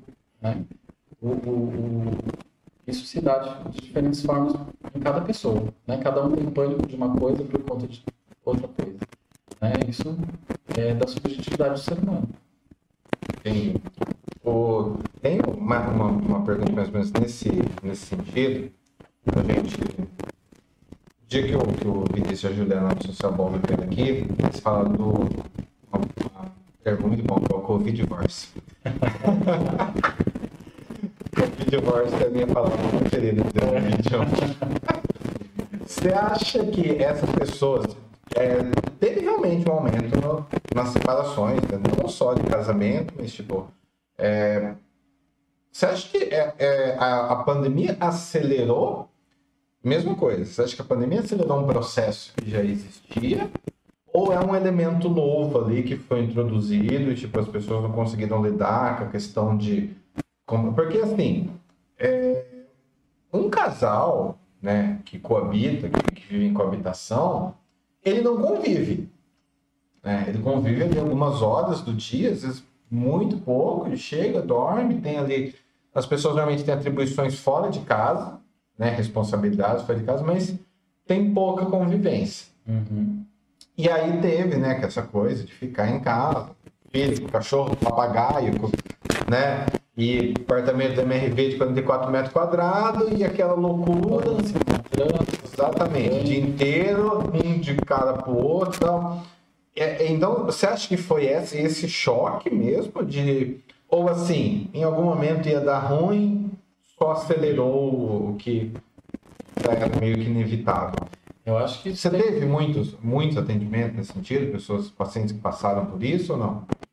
Tive, mas é, pensando nesse sentido, nessa questão, eu tive muitos pacientes é, que trouxeram mais uma questão mais tóxica, né? Uma relação abusiva nesse sentido, né? É, que também isso, isso meio que piorou, né? A pandemia, o estar num lugar enclausurado com aquela pessoa às vezes que é um abusador, né? Eu acho que isso é, tem se evidenciado demais, né? Porque é uma coisa, é uma, uma, um tema que também está em alta, né? Hoje em dia é algo que é importantíssimo a gente discutir e é algo que acontece aí e a gente nem percebe, a gente nem vê, né? São pessoas que mo- moram no mesmo lugar, marido e mulher, que às vezes o marido é um abusador, né? E às vezes a mulher também pode ser, né? Essa abusadora. É bem mais raro, né? É, é mais raro, mas mais- existe, mas tem, né? Existe. Porque quando você, você entra numa relação É tóxica, raro, mas acontece muito. é, é, é raro, isso acontece muito. Brincadeira, mas é verdade. É isso mesmo. Porque Porque a relação tóxica não é só a coisa do, da agressividade, né? Existem relações tóxicas onde não há agressividade, é uma coisa mais de, de, de, de controle psicológico mesmo. É, é, a- o, o que define uma relação tóxica ou abusiva é o poder, né? Um dos dois ali vai, vai ter o maior incidência de poder, de controle em cima do outro, né? E aí as perdas, né? E esse poder, poder não é cedido, né? Não. Não é aquela pessoa que fala assim, não, tudo bem. Não, patroa que manda. Não, não é. É uma coisa de tipo assim, não, É não imposto. é imposto. Não consigo viver sem essa pessoa e não consigo, é, não posso deixar de atender as necessidades dela, porque senão eu vou ficar sem ela. Tipo isso. Sim. E isso causa no outro, né? Vamos imaginar um, um cara ali que é abusivo, né? A mulher não pode fazer nada, a mulher não pode ter amigos, homens principalmente, né? Porque isso afeta é, ele de alguma forma, né? Geralmente o cara, o abusador é inseguro, tem alguma questão aí com a autoestima, é, a, a forma que ele se enxerga aí não, não é, tá- às vezes ele tem um, o medo, né? A- Ele se vê menos de alguma forma, ou ele acha que ele tem que controlar para para que aquela pessoa continue com ele, né? Tem medo. E aí ele vai é, fazer esse, esse controle, vai exercer esse poder. Quando ele faz isso, é, a outra pessoa, como a gente tem muito essa, essa coisa do ai, é amor, né? O amor cede, o amor luta, o amor isso, o amor Amar e aquilo, essa coisa Disney. Tem que né? ceder em nome de Jesus, Porque né? isso é muito da literatura, né? Se a gente pegar antigamente né, as coisas escritas, né, tinha muito.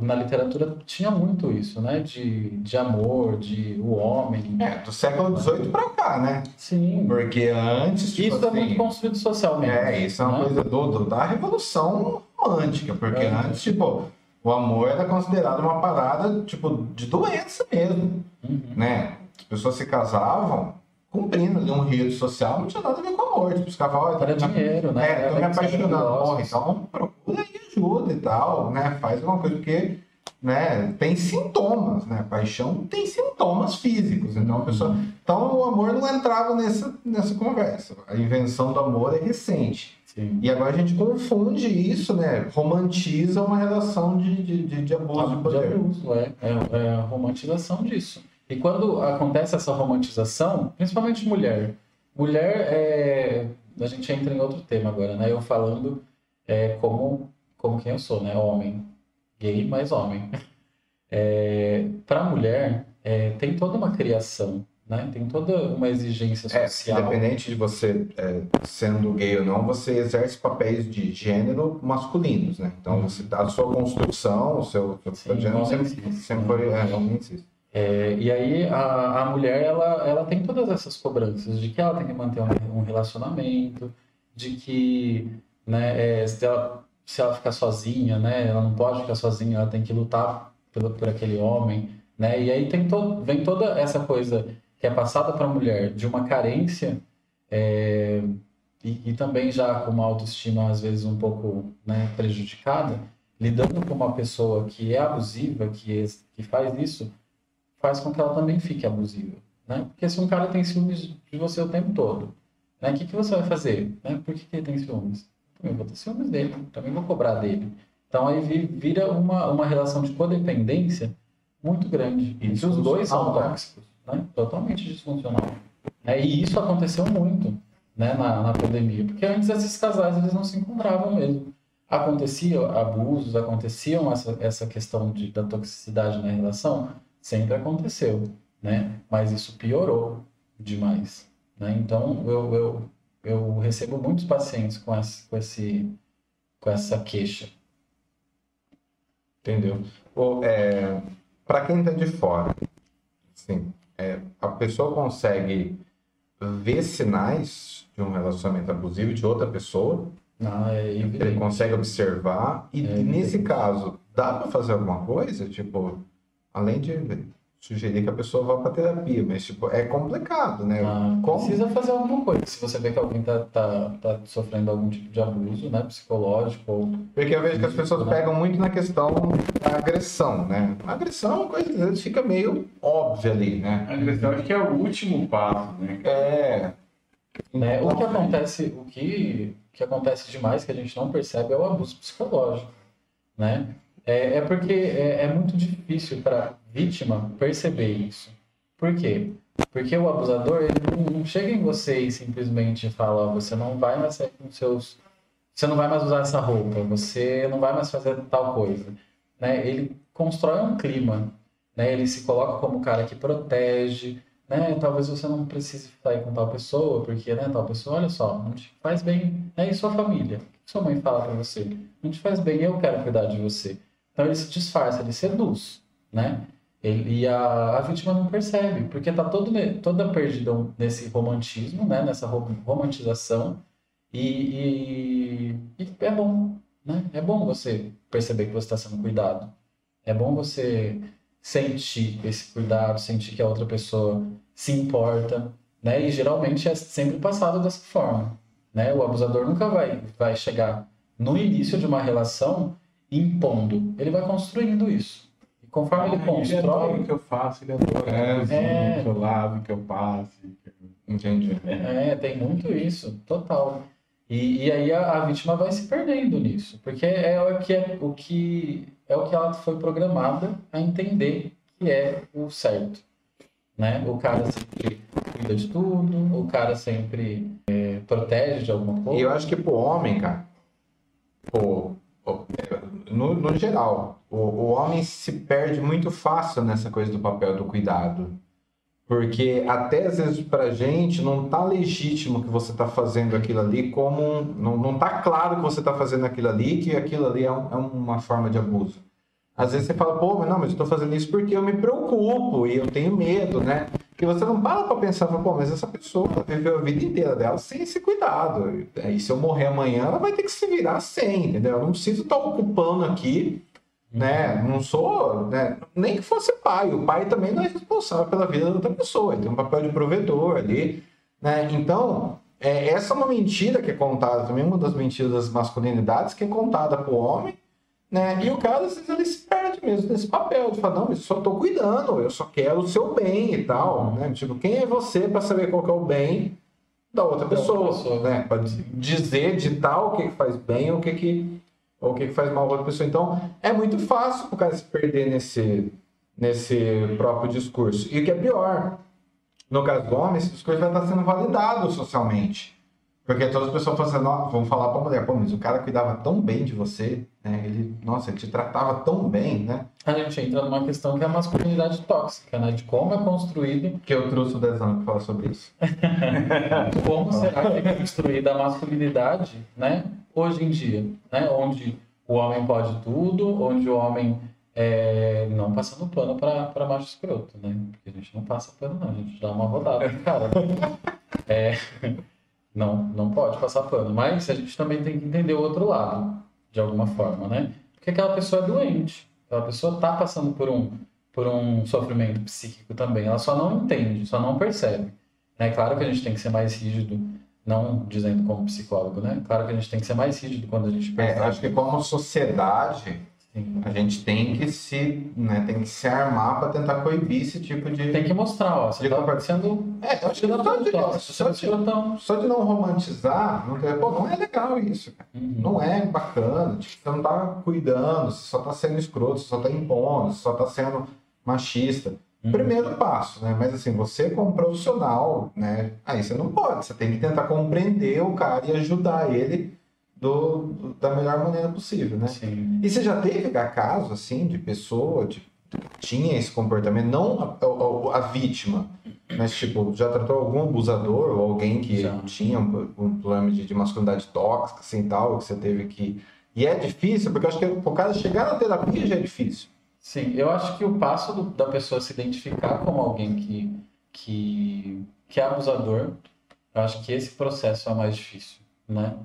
E, e depois o processo ele vai se desenrolando, porque aquela pessoa está aberta a entender aquilo, né? Mas esses são casos raros, né? A pessoa não percebe, é bem difícil. E não procura também. Não procura, terapia, né? né? Geralmente essas pessoas é, são pessoas que acreditam que estão fazendo certo, né? Até porque, né? Voltando na construção da masculinidade de hoje em dia.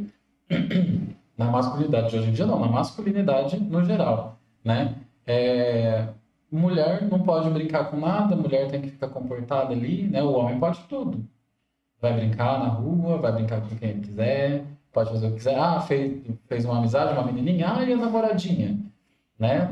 Tudo é incentivado pro homem, ele pode Aquela tudo, ele é frase Deus antiga, ali. prende suas cabras que meu boi está solto. Exato. É, olha que absurdo que é essa frase, né? Isso mostra muito como que, que é a sociedade, como que a sociedade trata o homem. Aí o cara, o cara cresce nessa, nessa, nesse ambiente e, tipo, é, não sei se tem a ver, mas, tipo assim, ele não vê que ele tem, é, que ele, que ele é tóxico, assim, porque, putz, é, minha mãe que me ensinou, ele é mulher. É, ele não entende que a mãe dele também fez é, parte da é, que vem estrutura. lá de trás, que o negócio é mais enraizado ainda.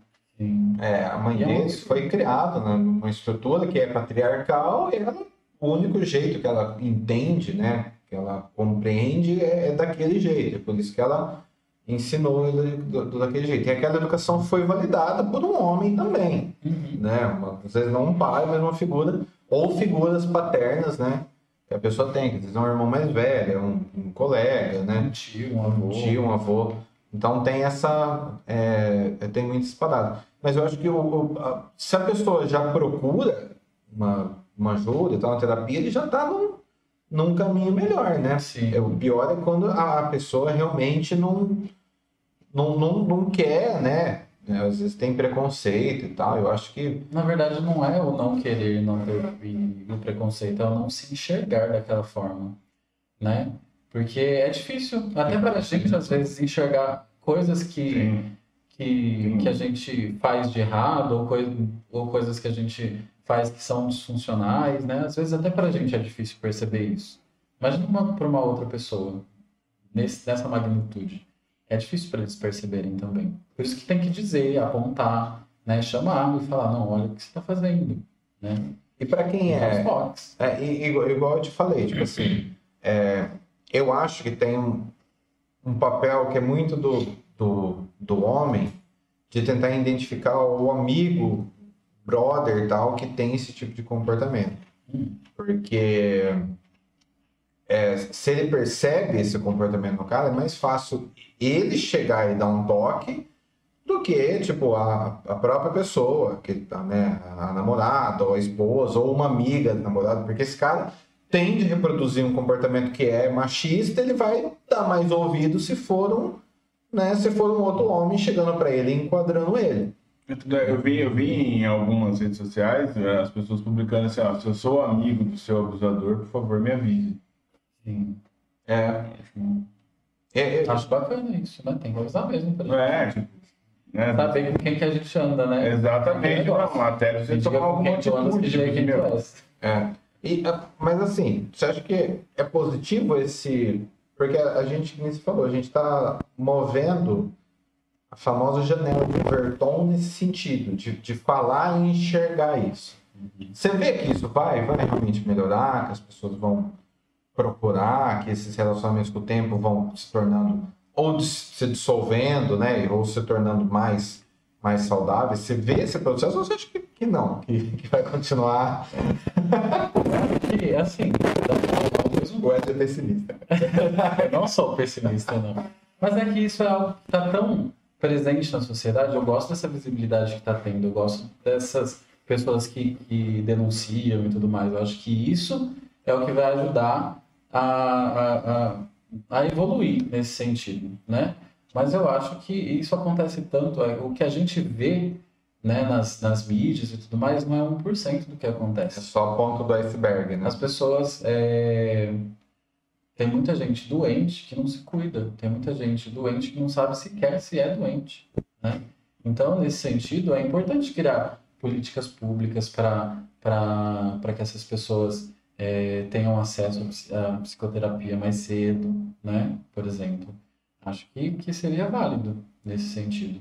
Porque é uma coisa que acontece. As pessoas é, têm criações disfuncionais que estão sendo reproduzidas o tempo todo. Então, a- o resultado são pessoas disfuncionais que não vão saber lidar com aquilo. Tem um. O dia que a gente estava conversando com a, com a, com a Thailise, que é advogada, ela estava falando do trabalho que eles fazem nas escolas, né? A gente tem uma sociedade em que você tem um lugar onde todas as crianças e adolescentes vão passar um determinado tempo X da sua vida e a gente poderia aproveitar tão melhor esse tempo. Eu acho que uma das coisas era tipo assim, uma iniciação, né, ou pelo menos uma triagem tal para analisar se algum dessas crianças jovens tem tendência a apresentar algum comportamento, né, e tentar antecipar ao máximo, né, essas pô, imagina como a gente ia ser uma sociedade mais funcional se você conseguir, porque que nem a gente falou, muito disso, muito disso são traumas de infância ou problemas que a pessoa às vezes já nasceu, né, algum problema.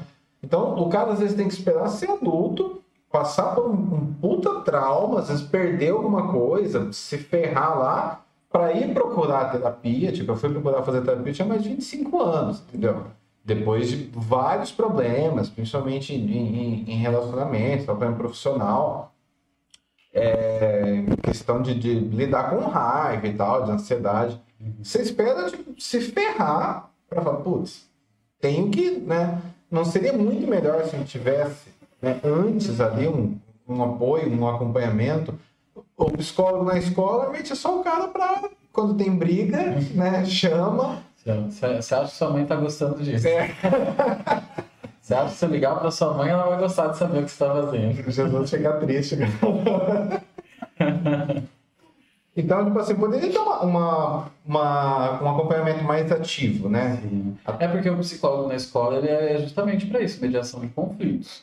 Né? Ele não é, não vai lá para fazer terapia com o aluno, né?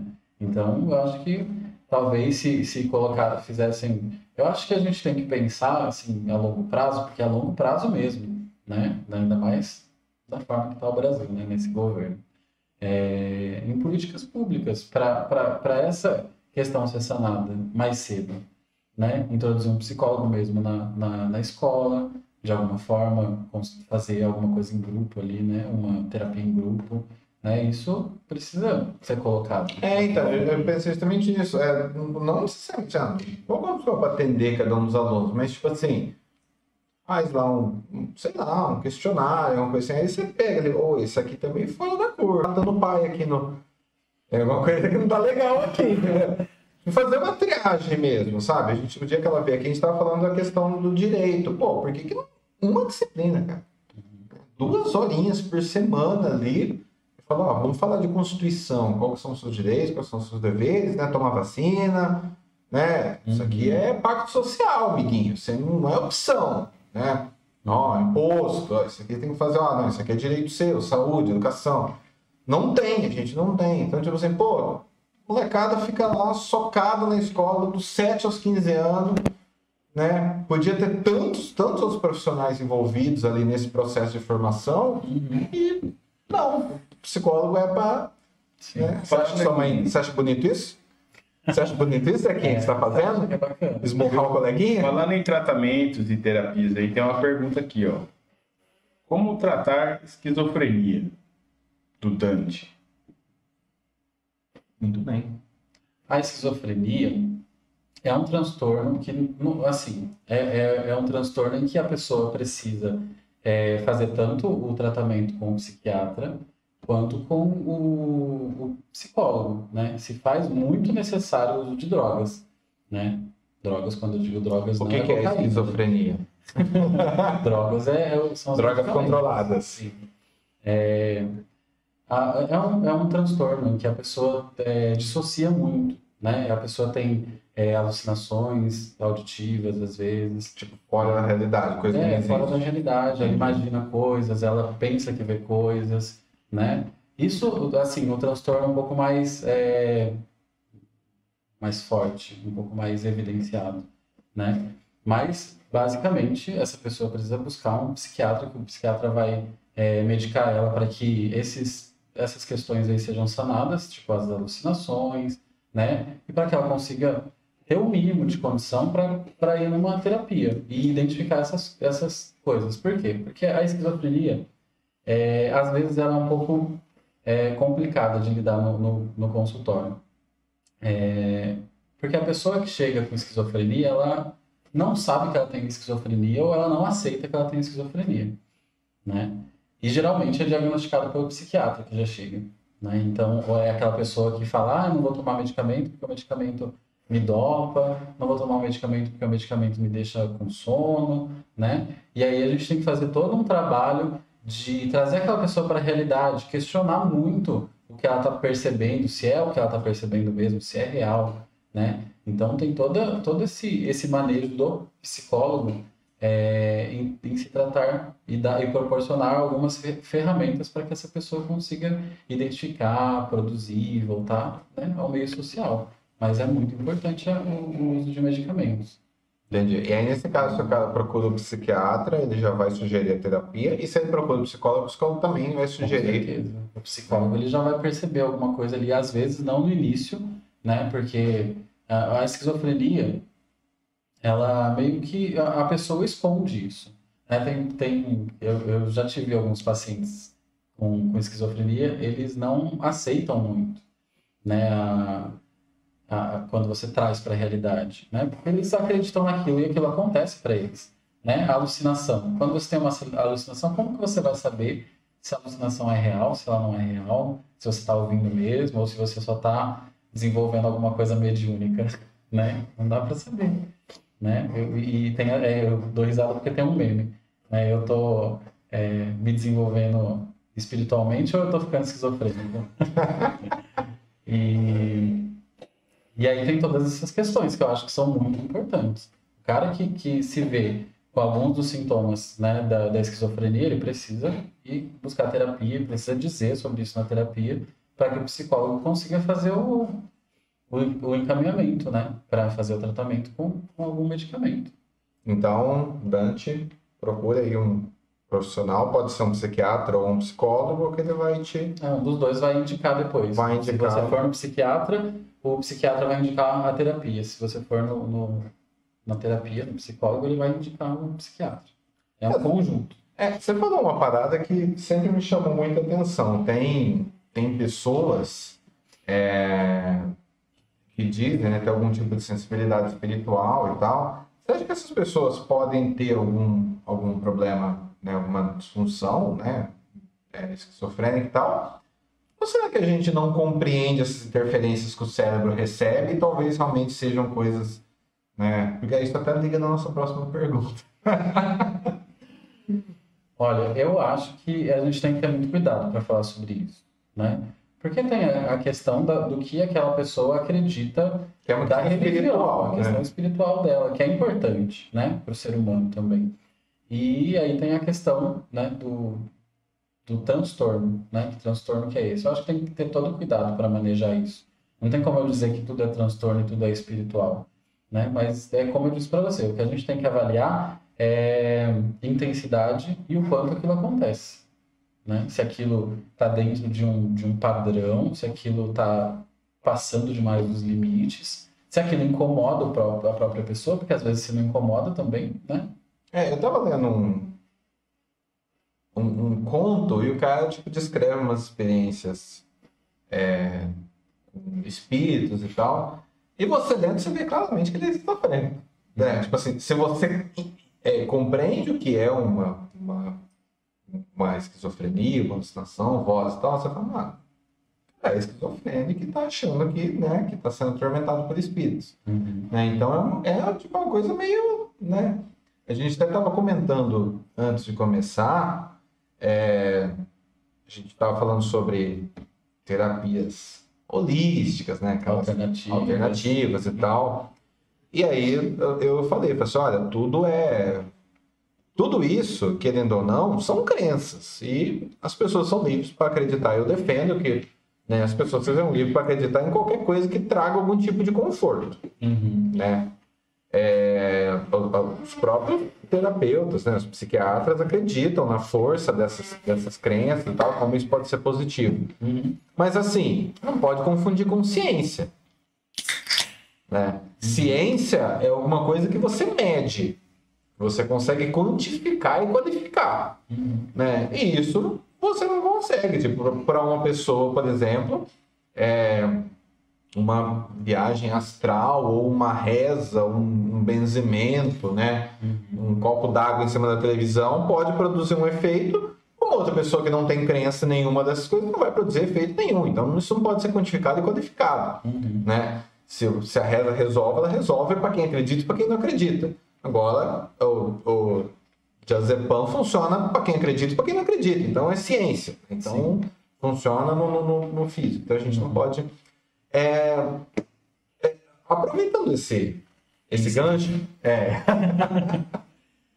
agora especificamente na pandemia, eu, a gente falou muito da questão agora que teve nas Olimpíadas a questão da menina que desistiu de competir porque ela quis prezar a saúde mental dela. A gente viu uma galera é, na pandemia aproveitando saúde mental para ir em festinha todo final de semana, né, e tal, né? Com discursos de aí, minha saúde. É, exatamente. Saúde mental é visitar sua avó uma vez por mês, não é, né? Então, então teve essa. A gente está muito, que nem você falou, a gente está falando muito desse assunto, mas teve uma galera que aproveitou essa abertura maior do assunto de saúde mental e de né, dessa preocupação para começar a colar uma parada de, né, de que eu chamo do puro suco do charlatanismo psicológico terapêutico, Por né? do Milho Verde. Exatamente. Então é o, o coach holístico, o terapeuta quântico da puta que pariu, toda essa miríade de, de maluquice, né? Que assim, pra Que é o gente. coach do DNA, né? Não, é. eu Não, não vi. Coach Eu vi o coach vampiro. seu Foi o pessoal que mandou, inclusive. O coach vampiro. Você que mandou? Vai, é, tem o coach vampiro. Sério? Ele ensina você a ser vampiro e tal. Cara, é Sério? Tem, procura no sabe Facebook. sangue das pessoas. É uma coisa mais gótica, assim, é. Então, cara, é, é- é uma parada que, tipo assim. dar um benefício da dúvida muito, muito bem beneficiado mesmo, você pode dizer, ó, talvez alguma dessas coisas tenha um efeito mental, né? É, é, espiritual na pessoa que acredita e tal. Mas e aí, qual que é o limite do, do, do, do charlatão? Charlatão mesmo quem tem que usar a palavra, né? Qual que é o limite do charlatão? O cara que realmente quer talvez ajudar ali as pessoas e tal, através de, um, né, de uma escuta ativa, ou de uma coisa de. é, como é que chama? Autoajuda, né? Tipo, qual, qual que é? Qual que seria esse limite? Olha, eu. Você falando como profissional, né? Que é pessoa que tem CRB, né? pessoa que tem CRB é quem tá, quem pode ajudar os outros. É, eu acho que é, é, eu pensando assim, com a minha é, leigo nesse sentido, quando a gente fala de quântico, né, a gente remete à, à física quântica, né? E aí os físicos eles estudam tanto tempo, né, tantos anos para entender um pouco daquilo e é bem difícil de entender, né? Você já leu alguma coisa sobre física quântica? cara. Eu não entendo. Eu manjo bastante de física quântica. É, eu não entendo porra nenhuma.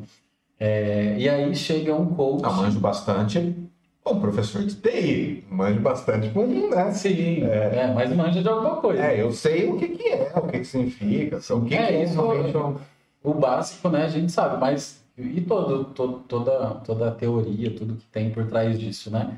Aí chega uma pessoa que diz que é um coach quântico, né? Como que ele pode ser um co- coach quântico se ele se formou em um fim de semana, né? Num, desses aulão para coach, né? Que eles anunciam, né? Aí você vai no, no fim de semana e você sai habilitado para ser coach. Como que ele pode ser um coach quântico se ele não, não sequer sabe, passou Sequer- por, por tudo sequer é isso, físico. né? É, sequer é físico. Né? Então eu acho que nesse sentido é, isso não, não existe. Né? Para mim isso não existe. Eu sei que também eu já pesquisei sobre muita coisa, né? E essa coisa de quântico também não, não faz sentido, né? Mas existem algumas terapias é, alternativas, holísticas e tudo mais. É, isso pode fazer sentido para algumas pessoas, né? É, isso não entra como uma terapia, né? Mas isso pode ser terapêutico, né? Claro que tem vários charlatões que entram nisso, né? E, e, e aí fazem. Eu já, eu já vi uma vez, já ouvi dizer sobre, sobre um coach uma vez, ele falou: Ah, você tem vício, né? Em cocaína, em alcoolismo, né? Eu tenho um vício aí. Você vai passar um fim de semana com a gente, né? E a gente vai mudar a sua vida. Você vai sair sem vício daqui. Poxa, boa proposta, né? Dá um, Vamos lá, né? dá Eu um bebo, pau no cara. É. Se você usar cocaína de novo, a gente A vai. gente volta. né? Aí como que uma pessoa assim pode garantir que você, um, um adicto, tá? Que a gente leva em consideração o quê? Né? O, que, o que forma um adicto? É, biologicamente, ele tem um vício, as células do corpo dele necessitam daquilo, e se ele parar, ele vai ter aí uma. Vai, vai ter uma reação que não vai ser gostosa para ele, e ele talvez não aguente aquilo, talvez ele volte pro, pro vício dele, né? Não é algo que, que a pessoa vai lá e, ah, eu quero parar, parei, porque, sei lá, eu não gosto de, de chiclete de menta, eu vou trocar pelo chiclete de, de hortelã. Não é assim, né? Então, é, a gente tem que abrir, saber, né? Abrir os olhos e entender que tem coisas que essas pessoas oferecem que não fazem o menor sentido, né? Tipo, né? Como que vai curar um vício de uma pessoa que, às vezes, na terapia, a pessoa fica anos para a gente é, dar um mínimo de condições e, às vezes, uma redução de danos, né? Porque é muito difícil mesmo a pessoa sair. E, geralmente, ela vai reduzir os danos mesmo, vai usar menos, né? Ou vai usar esporadicamente, ou vai trocar esse vício por alguma coisa que talvez seja vezes, um pouco mais benéfico para ele, né? Como que uma pessoa vai curar isso, né?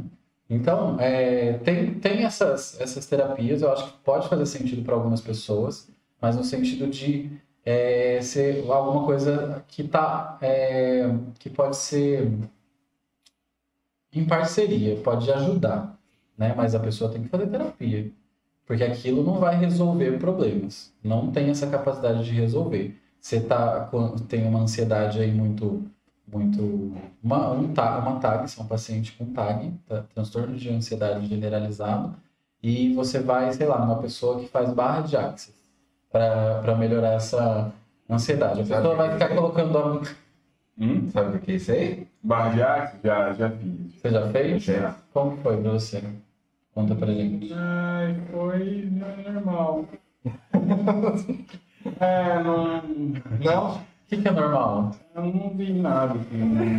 O que é barra de? É, Bom, uma vez é, me falaram que, que eu relaxei. neurologicamente Dormi. faz algumas alterações, né? E é assim, basicamente, eu fiz uma vez, tá? Então, é, a pessoa vem e coloca ah, os dedos é, em alguns pontos que eles chamam de pontos energéticos. Ah. Geralmente na cabeça, no pé, não... não é no ponto G que eles colocam. Entendi. São pontos É, energéticos. Tem uns pontos que às vezes, né? Dependendo de onde você põe o dedo, a intensidade do dedo, tamanho Né? do dedo, aí pode fazer um estrago até. Pode ser, pode ser Dizem que, o tamanho terapêutico. do dedo, dizem que o tamanho do dedo não, não tem muito a ver. Não, né? Dizem Que é a intensidade. É né, mais a intensidade mesmo. A localização, É, se sabe, se frequência. sabe onde está tocando. Aí a frequência faz- diferença. Vibrar na frequência certa faz diferença. Sim, é isso mesmo. e aí, basicamente, é isso. É, é que- é, De novo, né? De novo. Para de chutar.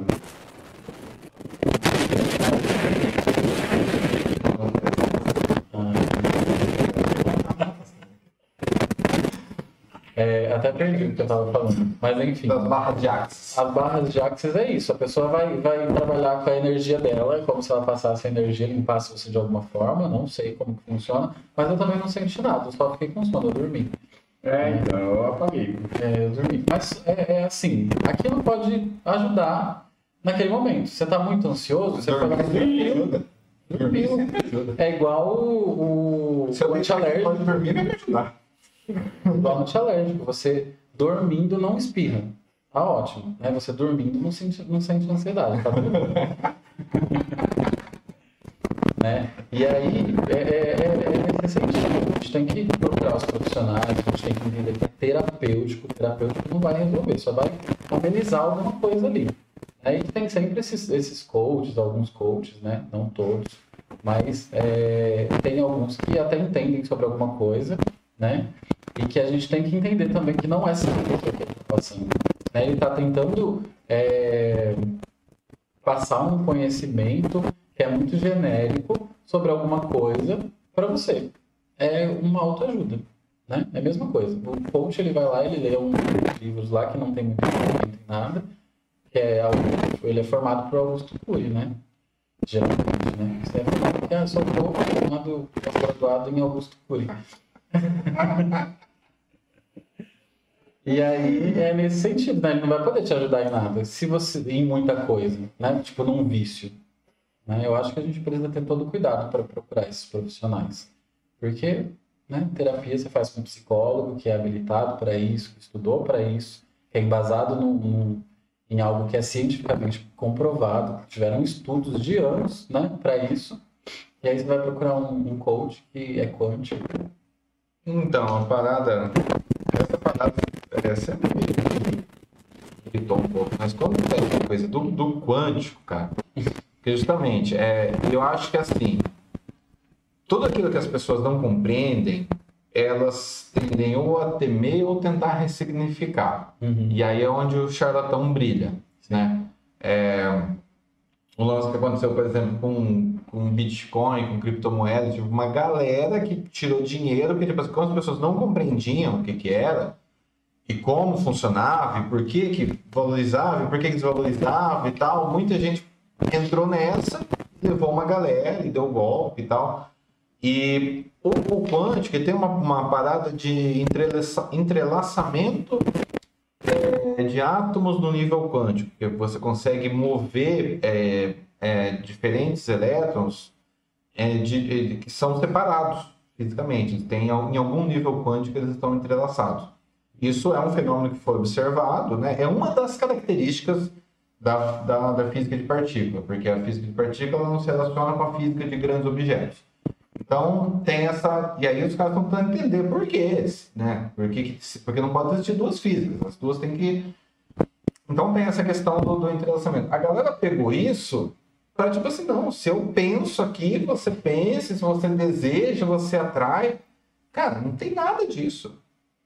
Não tem absolutamente nada disso. É, é uma coisa ali observada em uma situação muito específica de, um, de uma partícula interagindo com outra, entendeu? Então não tem absolutamente nada que comprove que elementos físicos grandes, né? Porque a gente, né? Tipo, o, o- o- a partícula é a menor unidade do, do átomo. Então não tem nada que comprove que isso existe em nenhuma outra escala.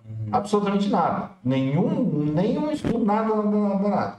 Sim. Então os caras pegam uma coisa ali que é uma, uma fagulha de um conhecimento, de um assunto que eles não têm domínio nenhum, e usam isso como embasamento científico para empurrar isso para outras pessoas. Como, não, mas cara, isso é ciência.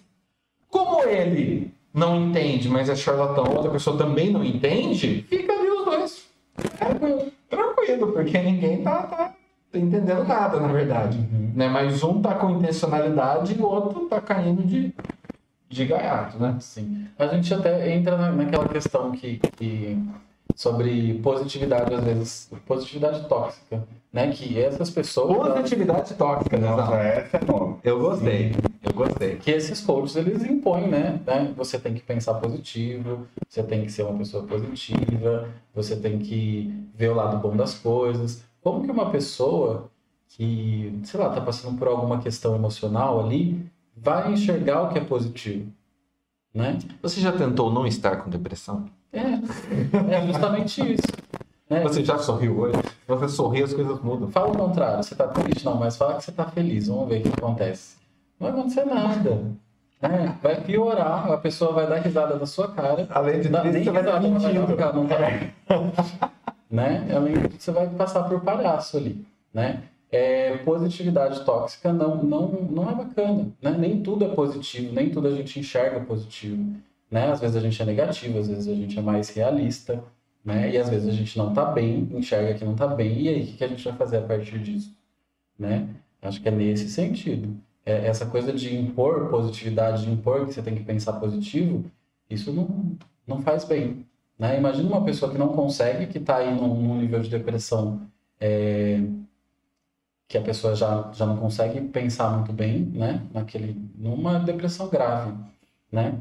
E aí você chega nela e fala, não, você tem que pensar positivo. Né? Talvez até piore essa depressão dela, né? Eu não consigo pensar positivo, né? Não... O que, que, será que é vai errado comigo que eu não consigo pensar positivo? Sim. O que, que vai despertar naquela pessoa? Entendi. Eu acho que tem que ter muito cuidado com isso. E, e tem algumas pessoas que trabalham com isso que não têm cuidado nenhum com a subjetividade do outro, com as emoções do outro. A empatia ela se faz necessária nesse sentido, em todas as relações. Né? Você está tratando com alguém, você não vai tratar ele como se fosse o Oswaldo, o Oswaldo como se fosse a Maria, a Maria como se fosse a Tânia ou a Eli. O Ed é educado, né? A gente tava aqui meio... Charlatão! Charlatão, não, porque isso não é positivo. As pessoas têm que, um- têm que ter um cuidado. Charlatão. É, mas é mesmo. Achava- Ô Ed, é pra, pra finalizar. O que, que te deixa doido em Bauru? O que que me deixa doido? É. Gente, não dá certo. Não dá nem esquerda. Nossa, me irrita. Gente que vai devagar. Gente que Banda vai na na, na esquerda, Duque, né? devagar. Devagar, na Duque. Me irrita, me tira do sério, eu xingo. Mas e a, e a estabilidade emocional do psicólogo? Como é que fica? Ah, não, mas a gente pode ficar irritado, normal. A gente é humano como todo mundo. Imagina, passo nervoso igual você passa nervoso, chora igual você chora, xinga o cara de cuzão na minha frente, o cara que tá andando devagar. Né? Mas eu não vou xingar pra ele, né? Não, xinga, parece que xinga só no carro. Né? É, ah, mas eu eu tô também pensando nisso. isso. O dia que o cara me ameaçou me bater com um taco, nunca mais xinguei ninguém. Mas o Paulo é todo maluco, bicho. Pior que o cara, tipo, tirou o taco e ficou mostrando pra mim, tipo, vem aqui. Eu falei, mas tá maluco? Se eu falei isso, vai bater taco. E aí, quem será que desce do carro lá fora? O cara tá mostrando o taco. Não, vem aqui, vai, vai, você bater. Tá louco, mano? Agora que eu não vou ver. Você devia ter. Péssima estratégia. É, ele Não devia ter uma Até Você coloca uma mão aqui, né? Eles colocam a mão aqui, segura qualquer coisa e fala, vem aqui, vem aqui. Quem que vai? Não, não, você pode, você pode estar armado. Não foi. Vai doer, deixa quieto. Deixa quieto. Ed, é, faz seu jabá aí, fala as suas redes sociais. Minhas redes sociais, É, meu Instagram tá como PC e meu sobrenome é Bradfish. Brad Fish. Isso. Soletra o seu sobrenome, seu sobrenome é difícil, seu nome de rico. B-R-A-T-I-F-I-C-H. Não é sobrenome de rico, não. É, Brad Pitt é quase um Brad Pitt aí. Nossa, tá longe, hein? é o nosso convidado mais bonito até hoje. Não é? Inclusive no nome. Inclusive no nome, mano. Mas Bradfish. É. Pelo menos, né? o Ed é péssimo sair com ele, porque, tipo assim, é, todo mundo destoa dele. Ele fica sendo ali bonito e bem vestido, todo mundo que tá perto dele fica naturalmente feio. Você pode estar bem vestido num contexto normal e bonitinho. Você chega perto dele. É, mas nas casas é difícil mesmo, né? Não, assim, no meu caso, no seu, a gente vai ter que editar, entendeu? Colocar só ele. Porque senão. Mas assim, qualquer contexto, tipo assim, eu saio e falo, pô, tô, tô legal, hoje eu tô bonitão, pá. Até Aí, aparecer. Até aparecer, putz. Mas o que, que, que é bonito? Bonito Ah, é já vai começar. social. Análise. Gente, é, é coisa. Mas se beleza é uma construção social, Ed, você é um cara que teve um bom arquiteto e a gente não. Ed, obrigado aí de você ter, ter participado, Imagina. de ter feito essa sessão sem cobrar nada da gente. né? Prazer é meu. Mais de 50 minutos. Pois é, ó. Bem os, mais- honora- os honorários. Os honorários extra, Quase duas horas. né? Quase duas horas. Obrigado, mas eu acho que é importante a gente é, falar sobre esse assunto. As pessoas não levam a sério é, saúde mental do jeito que deveriam levar. Qualquer dorzinha de cabeça, qualquer febrezinha, o cara, tipo, corre pro médico, toma remédio e tal, e, tipo, nossa cabeça que é o, né, o responsável por tudo, o principal, que comanda, inclusive, todo o resto. Nisso eu acredito, acho que a gente, pra gente ter uma boa saúde física, você tem que estar com a sua saúde mental em dia, até porque tem toda uma questão química, hormonal, que depende do cérebro. E as pessoas realmente não, né, não levam isso a sério como deveriam. Então, ter uma boa saúde mental e ter saúde mental não é ir pra festinha de Covid, viu? É, então, ter realmente cuidado da saúde mental é, eu acho que é importante, muito importante. E que bom que você deu esse, esse, essa presa pra gente aí, nesse espaço. Imagina, foi muito bom. Eu acho que é importante mesmo a gente discutir sobre essas coisas e, e tentar alcançar o máximo de pessoas possíveis para conscientizar sobre, sobre isso. né? É um tema muito importante. Né? Até o tema do coach é importante É também. importante, É, né? Porque porque tem as pessoas as pessoas às vezes não ligar. sabem, né? Acha que é a mesma coisa e tal. Não, tô fazendo uma. Já teve pessoa que falou pra mim, não, tô fazendo Não faço um, coach. um tratamento e tal. Ah, legal, é terapia. Não, eu tenho uma coach e tal que me acompanha. É, Ninguém é, não tem embasamento científico nenhum. Às vezes não, às vezes tem coach que são inclusive psicólogos, né? Que tem informação e É. o cara ali faz um trabalho diferenciado, mas, né? Ninguém procura um tipo um engenheiro ou um advogado que é formado. Não, meu primo ele fez um final de semana de direito que Ele aprendeu no YouTube, né? é, Fez um ele intensivão. muito, né? Ele lê um livro lá do Alexandre de Moraes e tá, cara, não é isso, não é por aí, entendeu? Então, tipo assim, a gente despreza muito uh, é, isso quando as outras profissões a gente super leva a sério. Sim. Quando se trata da, uma- da pessoa que cuida da nossa saúde mental, a gente meio que tá deixando a mão de qualquer um aí. É, isso mesmo. Mas obrigado de novo. Deso. Valeu, Ed. Muito obrigado. Valeu, pessoal que acompanhou aí. Segue a gente, faz a Paranauê tudo aí. Faz sua É é. E escuta a gente também lá no Spotify, nas plataformas. A gente vai liberar lá logo o áudio para vocês. E é isso. Morou? Demorou, é nóis. Isso aí. Boa noite.